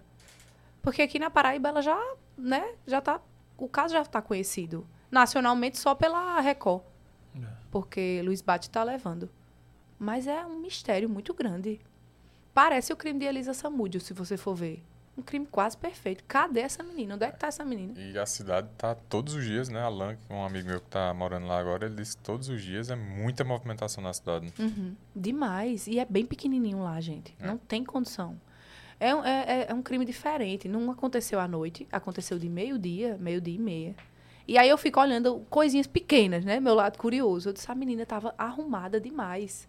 Um vestido azul rodado, um laço na cabeça. Quem é o pai e a mãe que ajeita a menina com um lacinho na cabeça de meio-dia pra ficar em casa? Aí eu fico, sabe, me, me pegando essas coisas e ao mesmo tempo me colocando no lugar da mãe também, no sentido do julgamento. Porque a galera tem muito essa mania de julgar, né? Essa mãe deixou essa menina sozinha, não sei o quê. Mas quantas vezes a gente não deixa o menino ir ali na esquina? Buscar alguma coisa pra gente. Vá ali pagar o, o cara do pão. Vá ali pagar o cara da água. E se o cara da água levar teu filho? Pode ser com qualquer pessoa, né? Ah, é tanta coisa que passa na cabeça. Aí eu só queria que resolvesse logo. Porque é muito angustiante, né? Tu chegou a entrevistar a família? Entrevistei a mãe. É, entrevistei a mãe, conversei com o irmão. Mas não tem nem. Você não passa nada na cabeça. Eu juro a vocês. Que é uma coisa que eu fico matutando. Com certeza eu vou voltar pra casa e vou começar a pensar de novo. É desse jeito. A gente fica na torcida para que acabe tudo bem, né? É. Mas é um mistério muito grande, minha gente. É muita gente envolvida. Muita gente. Três delegados, se eu não me engano. Porra, foi o corpo de bombeiro todinho da Paraíba, que tava, tava pra lá. O Acauã. É. Os cães. Eu acho assim, graça, morta ela não tá. Eu acho que pelo tamanho do povoado e tudo, e ninguém tem encontrado ela, acho que morta ela não tá, tá ligado? Deus ajude que não. E que ela apareça, né, velho? Sim. Que ela apareça, porque o sofrimento que a gente vê na TV, a mãe dela e tal, aquele sofrimento todo. Demais. tudo, né? Que, que, que, que pancada, né, velho? Tudo aquilo ali. A gente tá passando uma coisa tão perto assim, né? Da gente. E. Quando envolve criança. Não, lógico, né? Você fica meio que. Eu, por exemplo, tenho um filho, você fica, caramba, podia ser minha filha, tá ligado? É. E tal, você fica sempre nessa. Todo né? mundo tá sujeito a isso, a É. perder uma criança. Até falei no meu Instagram, um dia desse, minha irmã, minha irmã mora no Canadá, né? E aí, minha sobrinha, ela é bem serelepe. Ela tava na frente dela. Minha irmã levantou a cabeça, a menina entrou numa ararazinha e ficou lá sentadinha, morrendo de rir. Minha irmã gritando, Eva, Eva, Eva. E ela morrendo de rir. KKKK. Criança cega. Pode acontecer com qualquer um. Total, mas nem fala, eu sempre andando com as minhas, sempre pegado aqui, forte É. na mão, velho, de tá louco, tem que ser sempre assim. E, Kaique, falando aí do sonho e tal, é, teve alguma, algum arrependimento, assim, de algo que você fez que fosse hoje, não faria não? Tem algum arrependimento? Na área de comunicação? De tudo, da vida, até de um, de um crush, de qualquer coisa. Poxa vida, a- o- acho que o meu maior arrependimento, quando eu entrei no esporte interativo, eu, eu contei essa história no meu Instagram, só que eu não contei com os personagens mesmo. Conte né? agora. Eu sempre- quando eu entrei no esporte interativo, a primeira coisa que meu pai falou foi, além de jogador, não. Por favor, jogador não. E aí eu disse, pai, jogador, pelo amor de Deus, pai, não, não vou ficar com jogador, não. E aí eu acabei me relacionando com um jogador. Né? Tudo que não era pra ser, tudo Foi. que o papai pediu. E essa história, ela é cabulosa, gente. Toda vez que eu conto, assim, a galera diz, não. Porque eu acabei me relacionando com um jogador, na época do Campinense. E aí, é, evangélico, da- do, do treino para o CT, do CT pro culto, de família e tudo mais, e quero casar, e não sei o quê. Uma menina do interior da Paraíba, com 21 anos de idade. Não acredito nesse papinho, viu? Eu acreditava. eu acreditei. E aí eu comecei. A, um cara de voz mansa, que falava super bem. É esses caras de voz bem. mansa. Pois é, aí fui. Tu olha pra mim. olha pra mim. Ó, Kaique, vai. E aí ele acabou me ganhando, ganhando minha família. Eu vou tentar resumir ao máximo, porque é uma história de um ano e seis meses, minha gente. Mas ele De tinha uma, relação, onde vocês um vão? ano e seis meses. Ele tinha uma noiva em Minas Gerais e eu em Campina Grande. Caramba. Ele tinha uma aliança dourada pra noiva e uma aliança de compromisso prata pra mim. Que, tá vendo aí? Eu, quando eu digo a vocês. Um ano e seis meses. E eu, repórter do esporte interativo, e ele, jogador de futebol. E nunca desconfiasse de nada. Não. E ele saía dizendo pra todo mundo que eu compactuava com isso. Minha gente, isso não casa. Como é que eu, no início da minha carreira, ia compactuar? É até bom essa oportunidade, né? Porque aí a galera vai assistir, e principalmente a ex-noiva dele, que não vai muito com a minha cara. É, pois é. E aí é, é, ele dizia a galera que eu sabia. E pra mim ele dizia: não se aproxime das mulheres dos jogadores, não tenha conversa com o pessoal do- dos jogadores. Seu Instagram feche, Facebook feche. Que bicho Era. No Instagram dele era fechado. E ele dizia, Line, ó, eu vou. Bem, era só bem, porque ele chamava eu e a noiva de bem. Pra não errar o nome nunca.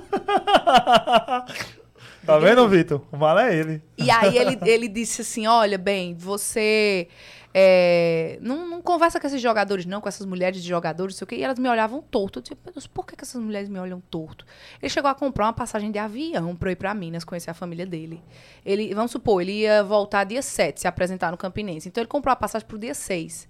No dia 4, ele disse: "Pa- Aline, o pessoal comprou minha passagem pro dia 7. Infelizmente, é, no dia que tu ia viajar, no, no dia 6, no dia que tu ia viajar, eles anteciparam a, a apresentação, a reapresentação.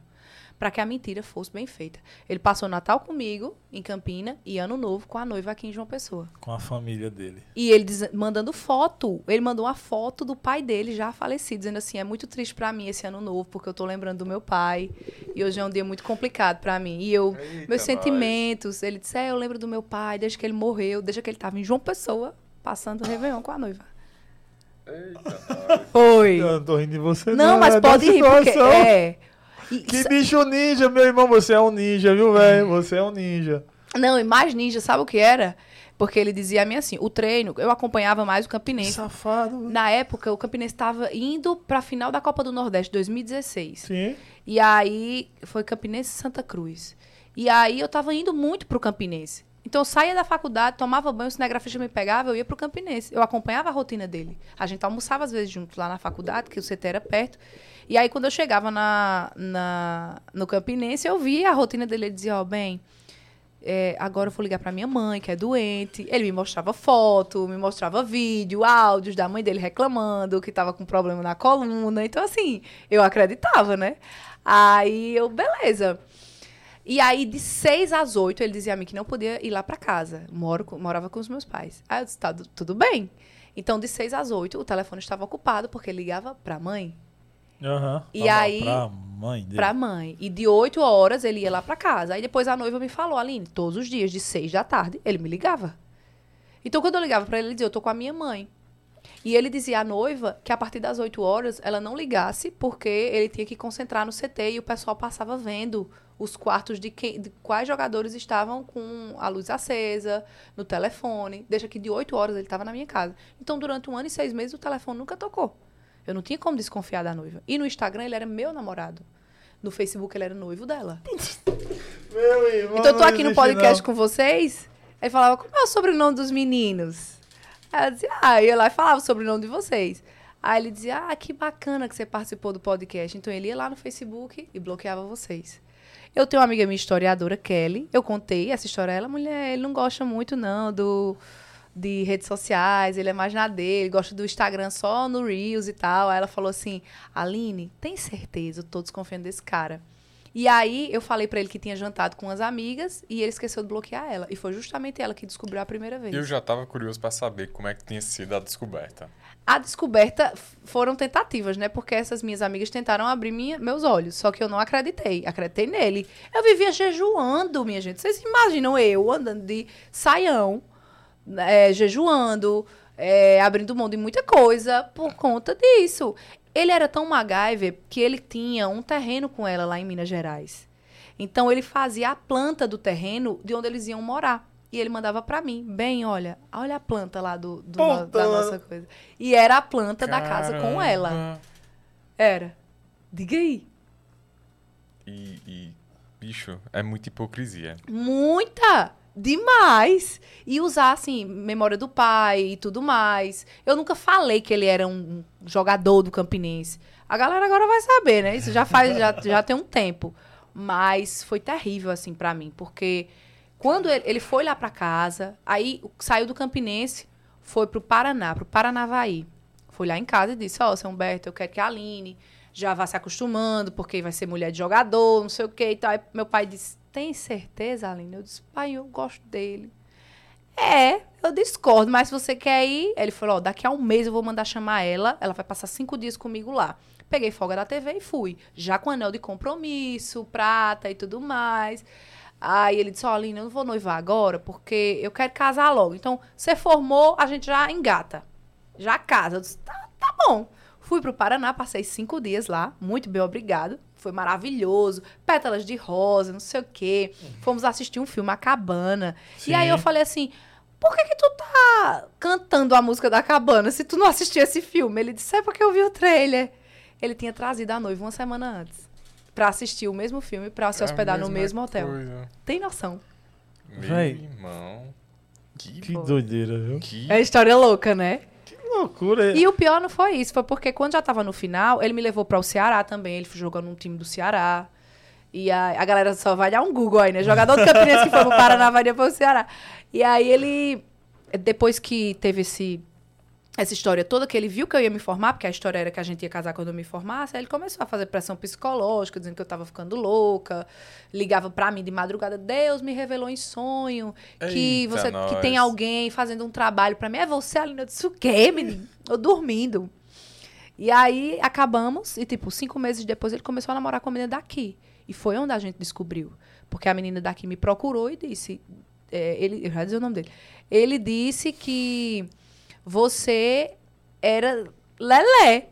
Aí eu fui disse, mulher, eu tenho esse jeito assim, meu exótico, mas eu não sou doida, não. viu? Ela depois ele disse que você tem problemas psicológicos. Eu disse, mulher, ela disse, ó, e a gente marcou o casamento, cinco meses de namoro, marcou a data de casamento, e toda vez que eu faço a prova de docinhos, prova de salgados, ele, ele inventa alguma desculpa. Isso ele jogando no asa de Arapiraca já. Aí eu fui e disse, mulher, isso tá estranho. Ela disse, ele disse que a mãe é doente, Aline, eu quero, eu quero ah, saber. Aí a gente bolou uma situação lá, né? Que também eu nem nunca tinha dito isso. A gente bolou uma situação lá. Ela colocou umas fotos no Facebook. Eu disse, ó, uma coisa que eu falei. Eu disse, coloca. Tu tem foto com ele? Eu disse, tenho. Eu disse, ele não deixa postar, né? Ela disse, não, eu disse, igual a mim. Então, bota a foto e solta o álbum, deixa público. Ela tinha seguido todo mundo da, da, Da rede dele. da cidade dele, de Pompéu. Seguiu todo mundo lá. E aí, puf, soltou. Não deu 10 minutos. Ele ligou pra ela. Minha mãe tá tendo um infarto. Ela disse, por que eu não sou sua noiva? E aí a família da noiva entrou em contato com ela. A noiva já tinha pedido demissão, já estava lá em, em, em Arapiraca com ele. Mandaram voltar, comprar a passagem, fizeram uma videochamada. Ela olhou pra mim e disse: Meu Deus, você existe. Aí, porque ela falou minha história, né? Agora, interessante, e mais uma vez minha intuição aflorou, assim. Que eu tinha uma foto com ele e eu destranquei quando a gente terminou. Eu destranquei uma foto eu beijando ele. E ela disse: Eu só tô ligando pra você porque eu vi você beijando ele numa foto. E foi através dessa foto que a gente descobriu, que ela descobriu tudo e tudo mais. Depois de um ano ele pediu, pediu para me pedir perdão, eu não perdoei. Porque eu vivia assim um inferno mesmo, assim, minha gente. Porque ele dizia, ele ainda disse, ele disse para todo mundo que eu sabia, eu não sabia. Ia ser uma burrice da minha parte. Eu, no início da minha carreira, namorar com um cara comprometido, uma figura pública, e eu dizer, ah, eu aceito. Isso não, não faz sentido. Cara, é, é até difícil de, de acreditar que rolou tudo isso, né? E por quase dois anos. Ele segurar. Uma vez eu lancei isso no Instagram, e aí as meninas vão lembrar, e veio umas três meninas dizer: enquanto você tava namorando com ele, eu fiquei com ele. Enquanto você tava com ele no Ceará, ele disse que você só era amiga dele. Eu tô fazendo questão de falar isso aqui, minha gente, justamente pra isso, porque faz muitos anos e ainda tem gente que vez ou outra me vê e diz assim, além, tu sabe, eu sou- não sabia, minha gente. Não sabia. A Bíblia desse rapaz não tem lá dizendo que adultério é pecado, não, é? Tinha um pastor que era amigo dele, que depois ficou meu amigo. E ele enganou a ele também. Ele se sentiu assim altamente enganado, porque era uma pessoa que acompanhava. Que- e ele ainda tem, viu? Até, até uns anos atrás é, ainda tem coisa lá, Pois é. salmo, não sei o quê. A filosofia da Edgley é o seguinte: conhece esses caminhos santos demais.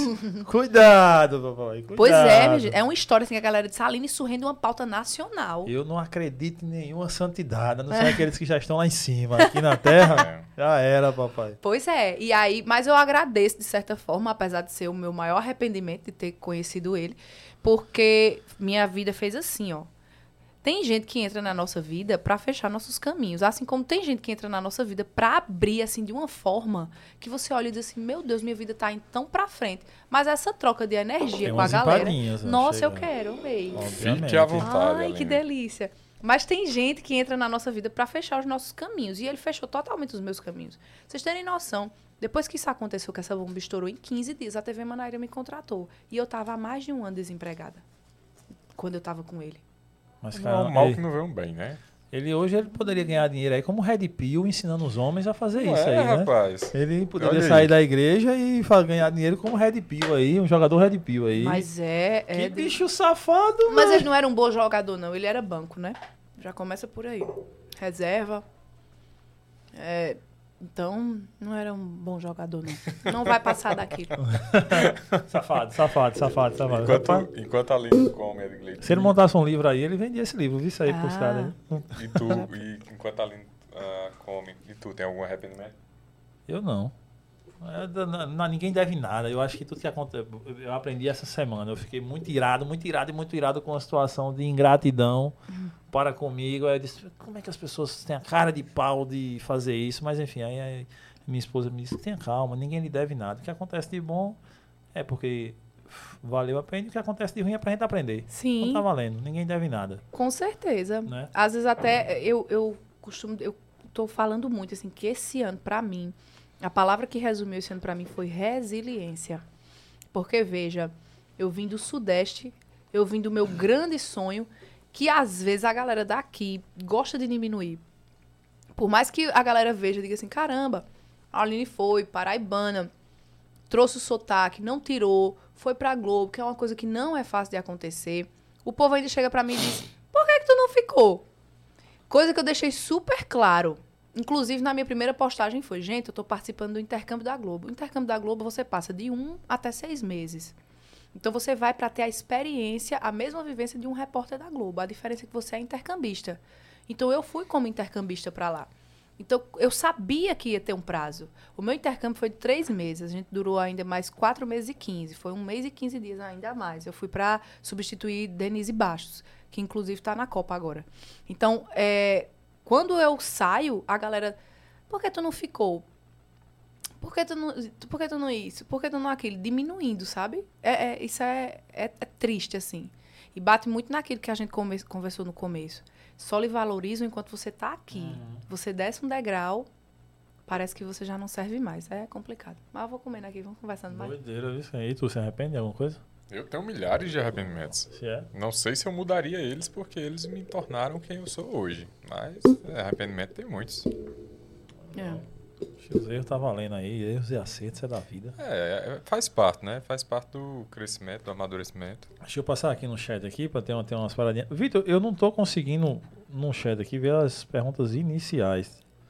Mandasse? Interessante que tem uma galera aqui dizendo no meu Instagram e no WhatsApp. Eu não tô conseguindo comentar, mas pra você comentar, você tem que, tá, você tem que ter uma conta, né? É, Você tem, tem que ser ins- tem que ser inscrito, papai. inscrito Você, no canal. você tem que estar inscrito, você tem que ter uma Se continha. Como você inscreva vai, aí, né? se ajuda o canal, se inscreva. Deixa eu mandar aqui. Tem a galera que passou por aqui, Thaís Rodrigues. A Lina é sensacional. Marcos Varalta, acho que é isso.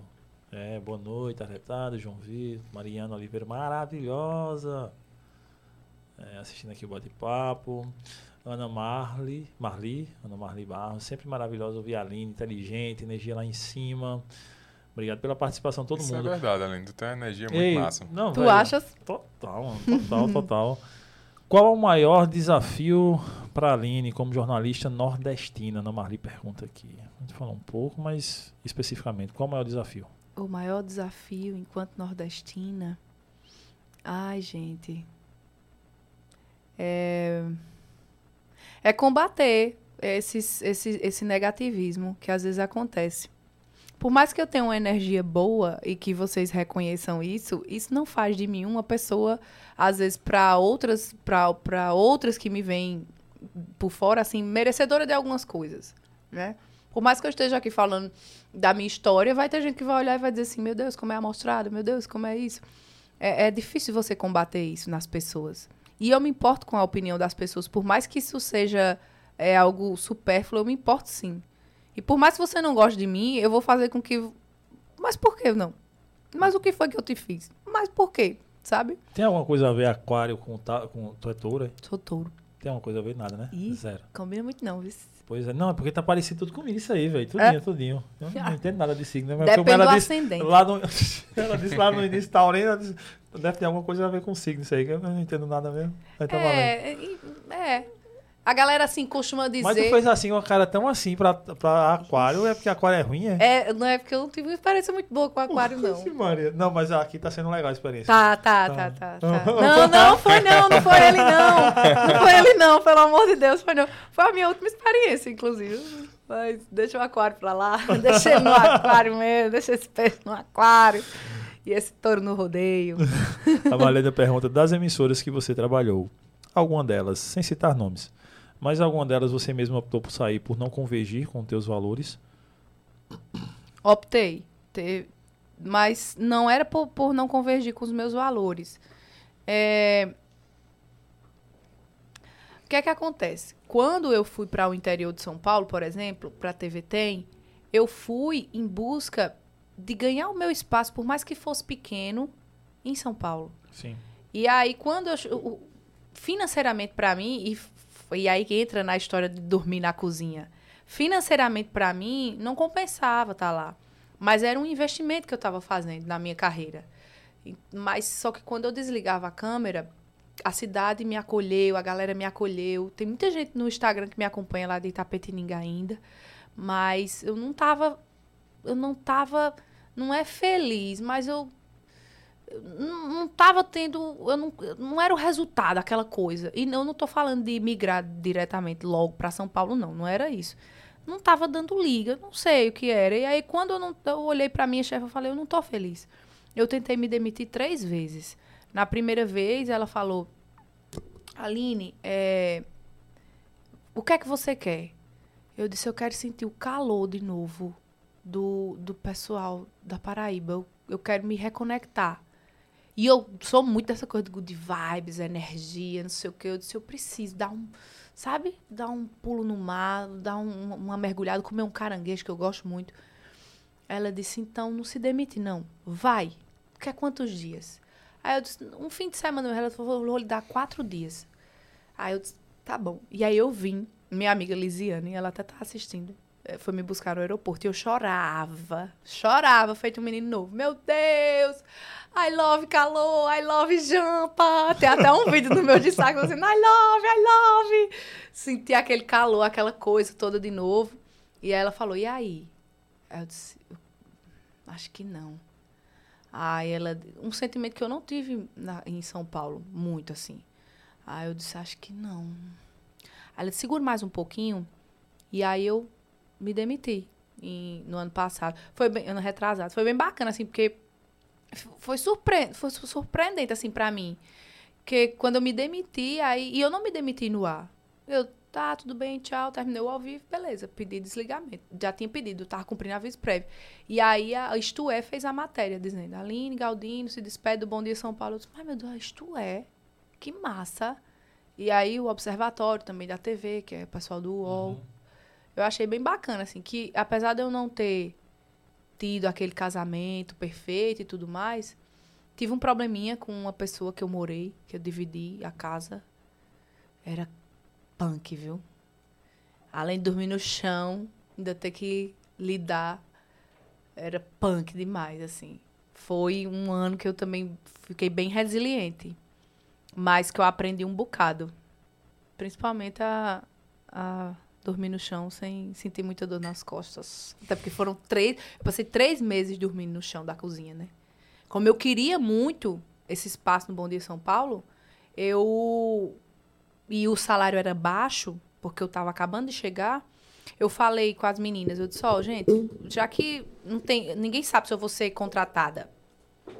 Eu vou ficar aqui na cozinha. Só tem dois quartos na casa, eu vou dormir na cozinha.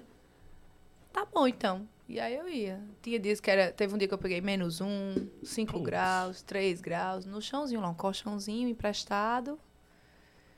Na cozinha. Três meses. Foi aí quando a gente decidiu se mudar, eu fiquei com um quarto pra mim, passei mais seis meses, depois me demiti. E aí saí. Mas eu não me arrependo, viu, minha gente?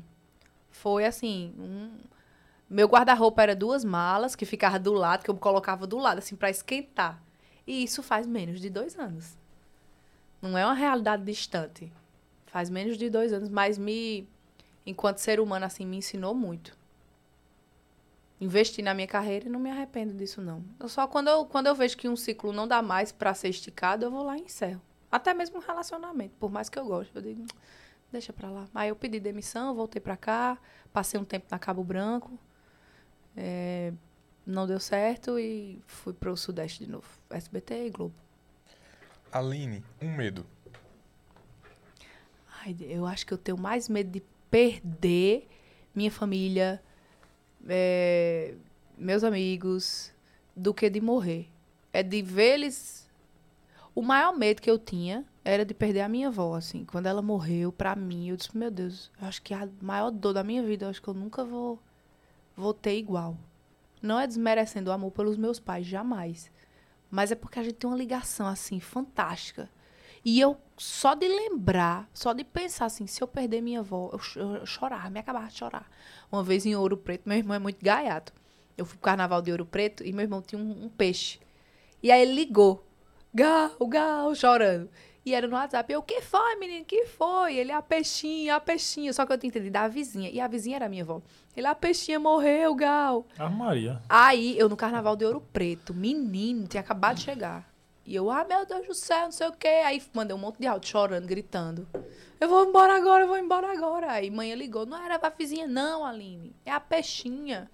E aí minha avó chegou pra mim, tinha ouvido os áudios quando eu voltei de Ouro Preto. Aí ela, Lica. Aí eu disse, oi, vó. Aí ela, mulher, vim aqui. Eu não sabia que você ia sentir tanto quando, é, quando, a vovó, quando a vovó morresse. Aí me abraçou, a gente chorou. Ela disse, eu não imaginava que eu ia que você ia sentir essa dor tão grande quando um dia eu morrer. E realmente foi essa dor, né? Que eu, que eu sofri. Tem quatro anos. Acho que, em resumo, assim, o meu maior medo é de perder minha família. Tá longe e perder, assim, é bem complicado. O maior medo acho que é esse. E ela tá num lugar legal e tá vendo pra, por você e torcendo por você. Não tenho, não tenho dúvida Com disso. certeza. É, tem mais pergunta aqui, mas antes disso eu mandar um abraço para meu amigo Matheus Silomar. Ele que é editor, Hum, diretor Da Tambaú. da Tambaú. Tá, ele é, é nosso é parceiro aqui do que ele tá sempre assistindo a gente aqui. Ele postou uma história e tava marcando a gente O lá. Matemara. Ele é incrível, esse cara é, é, não o conheço pessoalmente, mas é mesmo que conhecer. Cantor nas horas vagas. Tamo é, junto, tem eu amigo. vejo no Instagram dele, eu sigo ele lá, eu vejo ele lá no Instagram dele. Ele sempre dá uma maior moral pra gente aqui. E, e valeu, tamo junto, é nóis. É, se te convidarem para apresentar um programa de entretenimento, aceitaria? Eu já fiz, né? No caso, quando eu eu era substituta no Mulher Demais. Sim. E aí eu já tive essa experiência. Aceitaria. Aceitaria. Eu gosto. Eu gosto dessa área. Eu gosto das áreas animadas. Eu faço todas as áreas. É uma, uma virtude que eu aprendi com o tempo. Assim, eu faço qualquer tipo de jornalismo. Se você colocar, eu vou jogar em todas as posições. Esporte, é, policial, entretenimento, cidades, política. Já fiz tudo. Tudo, tudo, tudo. É, uma galera muito elogio aqui, Gabriel Borges, você é maravilhosa, Marcos Heraldo, é, Aline, volte para São Paulo, que será desvalorizado no jornalismo. É, John Carlos Nunes, todo mundo. O sócio da rua manda aqui. É, recentemente já tem algumas narradoras né, de fut- no futebol masculino e feminino, já tem algumas narradoras e comentaristas, muitas, é, apresentando, enfim, narrando, comentando jogos e tem sofrido muito hater. Tipo, a galera tá, tipo, meio que metendo pau. Pô, não gosto da voz dessa mulher narrando o jogo, não gosto do jeito que ela faz, não gosto dessa repórter e tal. Aí ele até pergunta aqui o que é que você acha dos haters que as narradoras e comentaristas de futebol vêm sofrendo hoje em dia. Ai, eu acho que a galera tem que se acostumar. A gente se acostuma com tanta coisa que vem para a atualidade, né? E o futebol feminino não é uma coisa que aconteceu ontem. É uma coisa que já tem tempo. E, e veja, é, sobre a questão dos, dos uniformes das meninas, uma coisa que em pleno século XXI foi conquistada agora. A gente tá no meio. começou a Copa do Mundo e a gente não tá falando. A gente tá falando mais sobre o filme da Barbie do que sobre a Copa do Mundo. se É, você for- total. A padaria lá perto da minha da clínica tá com uns pão rosa. É, pois é. Tá se falando mais nisso e eu achei bacana hoje no estúdio da Band News FM, eles colocaram as bandeirolas mesmo do Brasil. Eu disse, caramba, que massa, gente. Eu acho que vocês, tipo assim, dos poucos. e, Ó, já tô dando toque aqui, hein? Dos poucos veículos de comunicação. A gente tá em Copa, minha gente. Vamos botar as bandeirolas aqui das Vai meninas. começar. É. A- aqui é sábado. Sábado a, Pois é. a equipe de decoração vai fazer isso aí. Tem José, tem Edgley, tem Guimarães e tem Lopes ali. que vai- Oi, tá vendo? Deu, vai fazer isso aí. uma puxada de orelha. Mas eu acho que a galera tem que se acostumar. A gente se acostuma com tanta coisa, né? Então por que não dar espaço pra quem é profissional? As meninas, tipo, elas não estão lá pela cara, pelo rostinho bonito. Trabalhei com várias, assim, elas são fantásticas. Isa mesmo, Isabelle, saiu da Band, tá agora na Globo, e elas são, assim, tops. São gente boníssima, estão ali pra ajudar. Eu acho que a galera tem que abrir mais a mente. A gente abre a mente pra tanta coisa, né? E para o profissionalismo, por que não? E sem contar que semi, ó, já pra galera ligar, semifinal e final, a gente vai fazer aqui, vai reagir o jogo ao vivo, viu, Vitor? E a semifinal deve ser umas 3 horas da manhã. Eita, Se vire, Vitor. vamos reagir ao vivo. Te vira. Esse- Não, Breno nada, você e Petrone vai estar por aqui comigo. E da galera, Marcos Veraldo, que é de São Paulo, ele disse que é, Rodrigo Bocardo é da vizinha cidade dele, em Ourinhos, a cidade dele, e pa, e Pau Sul, acho que é de Rodrigo. É, de segunda, que é o nome do canal dele aqui, está acompanhando a Aline, desde a TV Manaíra, é inacreditável como João Pessoa não valoriza jornalistas formados e bons. Bruno Bruni, de João Pessoa, bairro da Torre, ele é aqui da Oh. Torrelândia. É, Aline, o que você tem a dizer para quem está com o curso de jornalismo trancado? Mora em Jo- em João Pessoa e está meio sem esperança profissional. Volte. Volte. Se for o seu sonho, volte. Porque se for para desestimular. Ah, meu filho, eu já ouvi tanta gente me desestimulando. Escuto até hoje. Oito anos na, na Na área, área. e escuto até hoje. Então, assim, é melhor você estar engatinhando, por mais que seja desestimulante. Se for depois do terceiro período, eu digo a você que continue, se forme. Porque hoje em dia, até com- sem uma formação, com uma formação a gente já não é muita coisa, imagina sem uma formação, né? Então, eu acho que, por mais que você não queira enveredar por essa área, termine, conclua seu curso. Porque se um dia ele foi um sonho, ele tem que se tornar uma realidade também, né? Só que para isso depende de você. O curso para terminar só depende de você. Agora, o que vai acontecer depois depende de você e da abertura dos caminhos das empresas. Aí eu falei naquela hora do palmeirense aqui, apareceu um aqui, ó, Stanislau de São Paulo, tá elogiando você, essa moça é muito inteligente, ele manda aqui é Palmeiras, viu? Não, tranquilo, é nós, irmão. Nós estamos ganhando tudo, pô, eu sou Flamengo. aqui é Flamengo, irmão. Tá todo mundo, nós estamos ganhando, é tudo nosso. Era engraçado, fiz quando eu fazia cobertura lá, porque os meninos diziam, e a torcida, Aline? Palmeiras, São Paulo, Corinthians, Santos. Minha gente, pelo amor de Deus. Eu tô aqui porque eu tô trabalhando. gente. Gente. E assim, né, é, de fato, por eu ter vindo do geral, do jornalismo geral, eu não tenho um clube preferido. Parece clichê. Mas eu não tenho, e eu não tenho problema nenhum em dizer. Meu tio foi preparador físico do Campinense. Meu, meu cunhado é 13 anos doido. Tem até uma tatuagem. 13 anos doido. Então, assim, gente, eu sou totalmente dividida. E eu não tenho. Porque a partir do momento que você vai, como profissional, fazer a cobertura desses clubes, você começa a olhar de um jeito mais técnico. Então você olha para um jogador do Palmeiras e diz assim: caramba, ele é muito bom. E você começa a criar é, é, gosto, ou você começa a criar uma intimidade, uma coisa mais positiva, em específico por causa daquele jogador ali daquele clube. Aí você vai pro Corinthians, aí tem uma coisa específica, o, o, o técnico é muito bacana. Aí você, entendeu? Pelo menos na minha parte, é isso. Eu não teria problema nenhum em dizer se eu fosse mais para um lado do que para o outro, mas eu não tenho essa questão da, da preferência, não. Juro a vocês. Não tem. Bom, Tá é igual a mim. Não é contra o Flamengo, então pra mim tá bom. Ah, A Thaís Rodrigues pergunta aqui: o que mais gostou de ter apresentado o São João de Campina Grande? Ai, o que eu mais gostei foi de mostrar para o mundo inteiro a potência de Campina Grande. Eu gosto muito de falar sobre a Paraíba, não só sobre Campina Grande, para as pessoas de fora, mostrar por vídeo, mostrar, sabe, a grandiosidade de eventos como o maior São João do mundo, que a gente não é a- a- aquilo que ainda tem pessoas que acreditam. Vocês veem, quando eu cheguei em Tapetininga, eu fui para uma loja comprar uns cachecóis.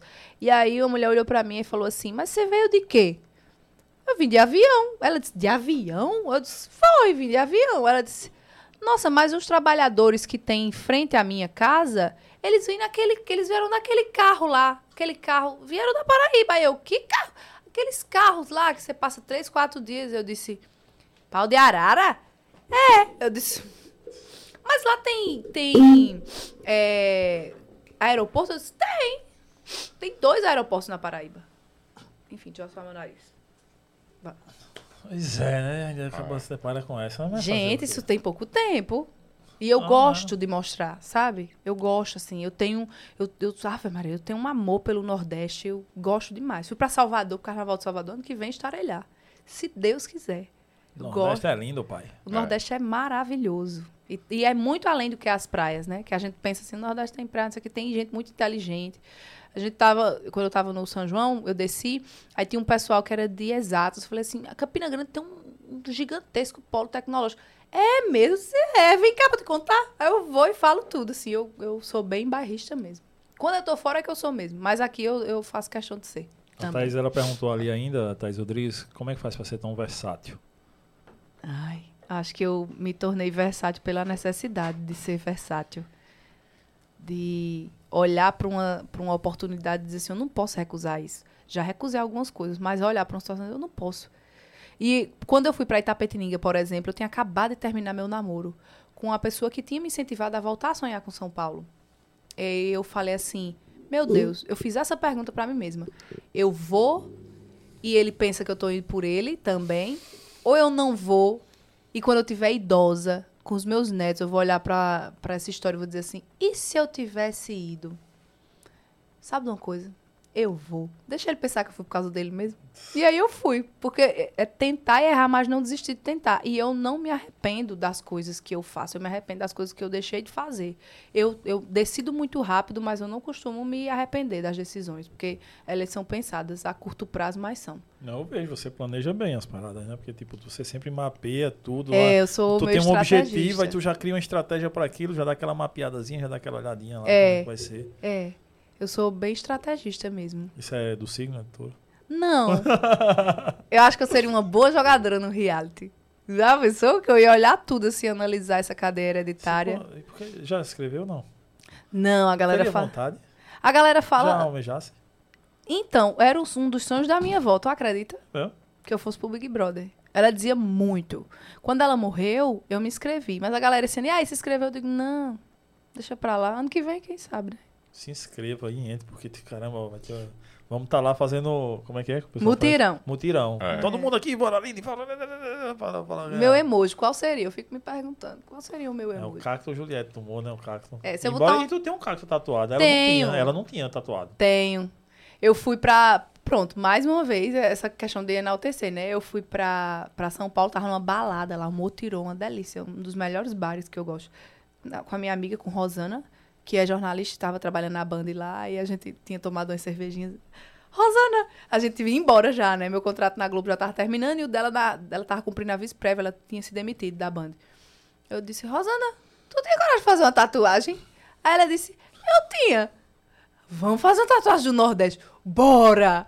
Vamos pra gente deixar tatuado o nosso amor pela nossa região. Onde quer que a gente esteja, a gente vai levar ela no corpo. Disse, tá bom, vamos lá. A Rosana fez no calcanhar e eu fiz aqui atrás, no braço. Que rolê doido do Foi. Tá numa balada, muito doido. Foi, vamos Pô. embora. Vamos fazer uma tatuagem? Bora. Tá quase se beber no caso, né? Foi. É, tipo aqueles caras. Mas é uma das minhas preferidas aqui, eu gosto dela. Bem... Eu curto. E aí tem uma pergunta que eu acho que é uma perguntazinha mais filosófica. É um, acho que é um tem que sair do lado de cá, que é mais centrada, né, Keke? Sei lá. Ah. É. Pra você, com toda essa. Mesmo sendo tão nova, tão nova, tão nova, tão nova, mas com tanta experiência, tanta coisa vivida. eh, principalmente essa, essa de um ano e meio aí, essa doideira que rolou. Foi, esse aí foi Isso, aí, não, isso é uma novela, isso é uma novela. É, pra Aline, o que é a vida? Eita. Tu era pra ter me dito que ia fazer essa pergunta pra pensar numa resposta bem legal. Não, mas bom, essa resposta aqui vem de supetão, assim. Pra Aline, o que é a vida? Hum, eu acho que é, a- é- eu acho que é a ligação entre as pessoas. Por mais que a gente viva a nossa vida em particular, e eu estava comentando isso com um amigo meu essa semana, a gente, todo mundo depende de, de todo mundo. É a junção de várias vidas, né? Porque eu dependo de vocês, que vai, vai servir, vai, vai ter outra, conse- outra consequência daqui.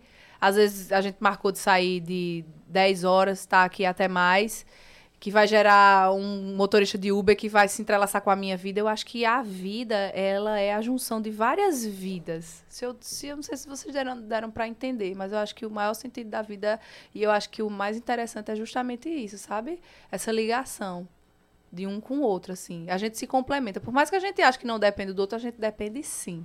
E a nossa história, por mais que a gente é, é, construa ela com as próprias pernas, tem o dedinho de uma pessoa. De, de, de cada pessoa por trás, de um amigo, de um colega, até das pessoas que a gente não gosta mesmo, tem o dedinho daquela pessoa lhe impulsionando a ser uma pessoa melhor. Eu acho que a vida é isso, é a, é a ligação, sabe? É, a, é o elo, assim, das pessoas. Enfim, não sei se deu pra entender, mas tentei filosofar, não sei se ficou bonito, não. Ficou ótimo. Ficou pra refletir. É, faltou alguma pergunta do lado de cá ser feita pra você? Não. Verdade. Tem alguma pergunta que a gente não fez, Ah. que você gostaria que a gente tivesse feito? Deixa eu ver. Não, acho que não. Todos assim. hum, não. Não que eu lembre, não que eu, não que eu esteja pensando agora. A gente falou sobre tudo, né? Acho que só faltou a questão do, do colchãozinho lá, da, do, da cozinha, mas depois a gente deu uma salpiscadazinha. Então É. você lembre e aí guarda para o próximo. Eu acho que teve. a- hoje, né? Eu até falei no meu Instagram, hoje faz um ano do boom Sim, da sim, foto sim, lá. tem, tem, tem. Você mandou É, daquela, aquela viralizada do boom da Isso foto. foi. Nossa, eu, eu encarei É, isso aquilo faltou. como eu encarei aquilo como um presente de Deus mesmo, assim. Porque por mais que eu soubesse que eu tinha um período curto lá na Globo, no intercâmbio, eu queria olhar pro céu e dizer assim, meu Deus, que cai um raio, se eu digo assim, Aline, tu vai ficar mais, mais uns meses. Mas eu sabia que não podia esticar. Eles deixaram super claro pra mim desde o começo. E aí, no meu, faltando cinco dias eu ir embora, acho que era cinco, dez dias eu ir embora, falei pro um amigo meu, Lucas, tira aqui uma foto minha. Já. Aí ele foi e tirou. Bragantino e Fortaleza. E aí ele tirou a foto, a foto viralizou, a foto, eu cheguei em casa, 15 mil curtidas, eu disse, "Oxe, que estranho. Eu tava morando com Rosana nos fundos de uma kitnet, em São Paulo. Agora, ano passado. E aí eu disse, meu Deus, vira é, a foto. Aí eu disse, Rosana, eu vou arquivar essa foto. Ela, deixa de ser besta, menina. Essa foto, acho que o povo tá curtindo mesmo. Dormi no outro dia, 100 mil curtidas as fotos. Aí eu disse, vou arquivar. Comecei a chorar, porque a galera começou a entrar no meu Instagram tentando roubar a senha. Aí eu arquivei. No que eu arquivei, ela disse, não arquive não. Passou um dia arquivada. E aí no outro dia eu desarquivei e a foto continuou, continuou, continuou, continuou. E ela chegou a mais de 8 milhões de impressões e meio milhão de curtidas. E aí eu me tornei, durante o período, a repórter mais seguida do esporte na Globo no país. Mas aí depois, claro, né, eu perdi seguidores, principalmente nas eleições. quando eu me posicionei. Aí eu perdi. Mas eu passei um, um bom tempo. Eu fui de, de 42 mil, de 42 mil seguidores para 188 mil em 48 horas. Quando nas eleições tu tava como repórter, não? Não, eu tava aqui. É, porque se tivesse como repórter também, tinha, além, além de perder seguidores, a gente tinha levado uma, uns bocado de grito ainda. É, depende da emissora que você é, tá, tem né? isso também, né? É. Dependia da emissora. Não, mas eu tava aqui. E eu fui bem. Se bem que no final tinha uma galera que já tava gritando pra todo mundo. Não tava, viu o microfone já fazia Globo Lixo! Era. Nem, olhava o símbolozinho no microfone. Não, Nossa. pô, mas eu sou não, eu sou Jovem Pan, pô. O cara tava lá. Você é comunista. Nossa, mas eu ouvi muito lixo, viu? Nossa senhora, eu ouvi muito lixo. Isso é muito humilhante, pô. Porque você diz assim, meu Deus, e minha história, onde é que fica, hein? Por causa de uma eleição. Eu só. não, eu, o povo endoidou, pô. Endoidou demais, que eu fiquei olhando assim, meu Deus, eu não mereço isso. Eu não acredito que eu tô ouvindo um negócio desse, não. Eu não aceito. E eu digo até hoje. Sei que perdi muitos seguidores nas minhas redes sociais. Perdi um bocado, mais de 20 mil seguidores, minha gente. Era assim, tô, tô, tô desacreditado, tô decepcionado. Tudo É. bem, pode sair. O cara mandou pra mim, saiu. Olha, vem pra mim. Decepcionado com você. Eu disse, "Oxe, agora deu caramba. Eu disse, tudo bem, fosse pode minha sair. esposa, meus, meus filhos, mas e você? É, e aí foi. Não deixei de me posicionar, porque eu achei que naquele momento era necessário. E aí fiz, né? Paguei o preço. Mas não me arrependo, não, viu? Dos 20 mil seguidores, não me arrependo. De jeito nenhum. Faria deu uma novamente. limpa. Fa- deu foi, uma- deu uma limpa. Faria novamente. Inclusive amigos meus e tudo mais. Tem gente que é do outro lado que eu ainda sigo. E tá tudo bem. Que vida, vida. Eu tava pensando hoje em montar um, um quadro aqui no canal explicando o sistema político. Tipo um direito constitucional, explicando Dá o que é os aí, três poderes, explicando o que faz um vereador, um prefeito. É sem, sem, sem ideologia alguma. Sim. Sem falar de, da, da, da podridão política, né? Sim. Sem ideologia, mas só explicando. O sistema funciona assim, ó. Nosso sistema democrático de direito é assim. Tá, eu tô matutando isso aí. Dá o gás aí. É, vou- vamos planejar. É uma boa ideia. É. Planeja e Nosso povo é aí. muito carente de informação, né? Sim, com certeza. E a informação é acessível a todo mundo, né? Mas nem Total. todo mundo quer ter acesso à informação. Só uma exclusiva, exclusiva não, né? Passou o dia. Pronto, tu é de onde? Tu é de Paulista, é pertinho de Pombal, né? É. Ensinando o povo sobre política, eu já chegaria no povo de Pombal e iria dizer que o que o prefeito fez hoje, como lei lá, tá totalmente errado. Porque isso, é, um decreto po- posto pelo prefeito de Pombal só pode andar nos carros da prefeitura quem tiver o título lá de Pombal. Você tem noção como é que é o sistema. Se você morar lá, trabalhar lá e não tiver o título de lá, você não tem direito a andar. Então, não tem direito a estudar em Patos ou em qualquer lugar, não pode andar nos carros da escola. Pra você ver como é que é o sistema. O povo não sabe, né? E o povo caga e anda na cabeça do povo, aí, né? É isso. Mas amanhã eu vou falar com isso aí, com o Julia Lemos sobre esse, daí, esse caso aí. Tome. Vou ser cancelado pelo prefeito de Pombal. Isso aí. Porque um bocado de prefeito não gosta de mim mesmo, aí mais um, menos um, no menos vai Que é um peito pra quem diferença. já tá cagado, né? É, não? Total. Aline, obrigado pelo papo, velho. Muito obrigado. Ai, obrigada a vocês. Obrigado pela gente. pessoa maravilhosa que você é e foi com a gente desde o início. Muito obrigado. ah, obrigada a vocês pelo espaço e tudo mais. Eu quero que você se sinta também muito valorizada pelo cash arretado, por você ser paraibana, repórter arretada e levar aí nossa Paraíba para todo o Brasil. Ah, que, que lindo. Obrigada, gente. E Isso voos vezes... altos aí pra você, viu? Amém. Deus queira que quando eu voltar aqui, né, eu volte em outra situação aí pra falar sobre novidades e tudo mais. Que vai acontecer. E eu tenho certeza que será rápido. Ah, Deus te ouça. Com certeza. Não tenho Tá profetizando, né? Sempre. Mas eu sempre vou defender muito essa, essa bandeira da comunicação e da, da forma correta como se deve, como deve ser comunicado, né? As coisas para as pessoas. E eu não estou falando da obrigatoriedade do diploma, não, porque a gente tem vários comunicadores que sabem respeitar o espaço do personagem, que sabem. é, é, o é, até onde vai esse limite do sensacionalismo que eu não gosto. Tem ótimos comunicadores. A comunicação é acessível para todo mundo, mas nem todo mundo sabe usar a comunicação É. da maneira correta. Verdade. Né? Hoje ela está acessível para qualquer pessoa, mas tem, infelizmente aí vem essas fake news. Você olhar para um personagem, olhar para uma pessoa que está sofrendo, que está vivendo um luto e tudo mais, e você eh, enxergar aquela pessoa como alguém que vai lhe dar audiência, vai lhe dar ibope, você É. não é um comunicador. Porque o comunicador ele vai passar através do que ele está vendo aquela situação ali. Agora, ser sensacionalista para mim, hum, não sabe? Então, assim, enquanto eu puder valorizar a comunicação raiz, e eu não estou falando do- da forma antiga, mas sim aquela que é entendível a todo Uhum. mundo, sem fazer palhaçada, eu vou fazer. E enquanto eu puder também enaltecer o nosso Estado e as pessoas do nosso Estado, como vocês, eu vou fazer isso sempre, Oh, gente. obrigado, obrigado, Ah. obrigado. Obrigada a muito feliz com vocês. isso. A galera que tá aí, que acompanhou a gente, assistiu, curtiu, comentou, muito obrigado. Não esquece de se inscrever no canal, de deixar o joinha aí, né, Kaique? É isso aí, de compartilhar com os amigos, com os inimigos. Conhece, Ah. conhece alguém que gosta da Aline, faz o quê? Manda pra essa pessoa. É, pois é, essa galera que me acompanha no Instagram, nas redes sociais, acompanha os meninos também, tem um conteúdo super bacana e necessário, né, acima de tudo. Tamo junto. E conhece alguém que não gosta da Aline, Kaique? Faz o quê? Aí tu manda três É, vezes. manda esse episódio três vezes você que não gosta. Conhece, conhece o cara lá que jogou no Campinense naquele time todo e aí manda 50 Não, vezes. pelo pra ele. amor de Deus, manda não. Eu quero é distância daquela cruzeta. Mas, último recadinho, lembrando, siga a nossa convidada aqui nas redes sociais, a descrição está no vídeo. Ah, bacana. Pois é, amanhã, demais, uma gente. hora, acho que uma hora da tarde, a gente tá aí, Júlia Lemos tá aí no, no, sem filtro, no, quadro de opinião dele.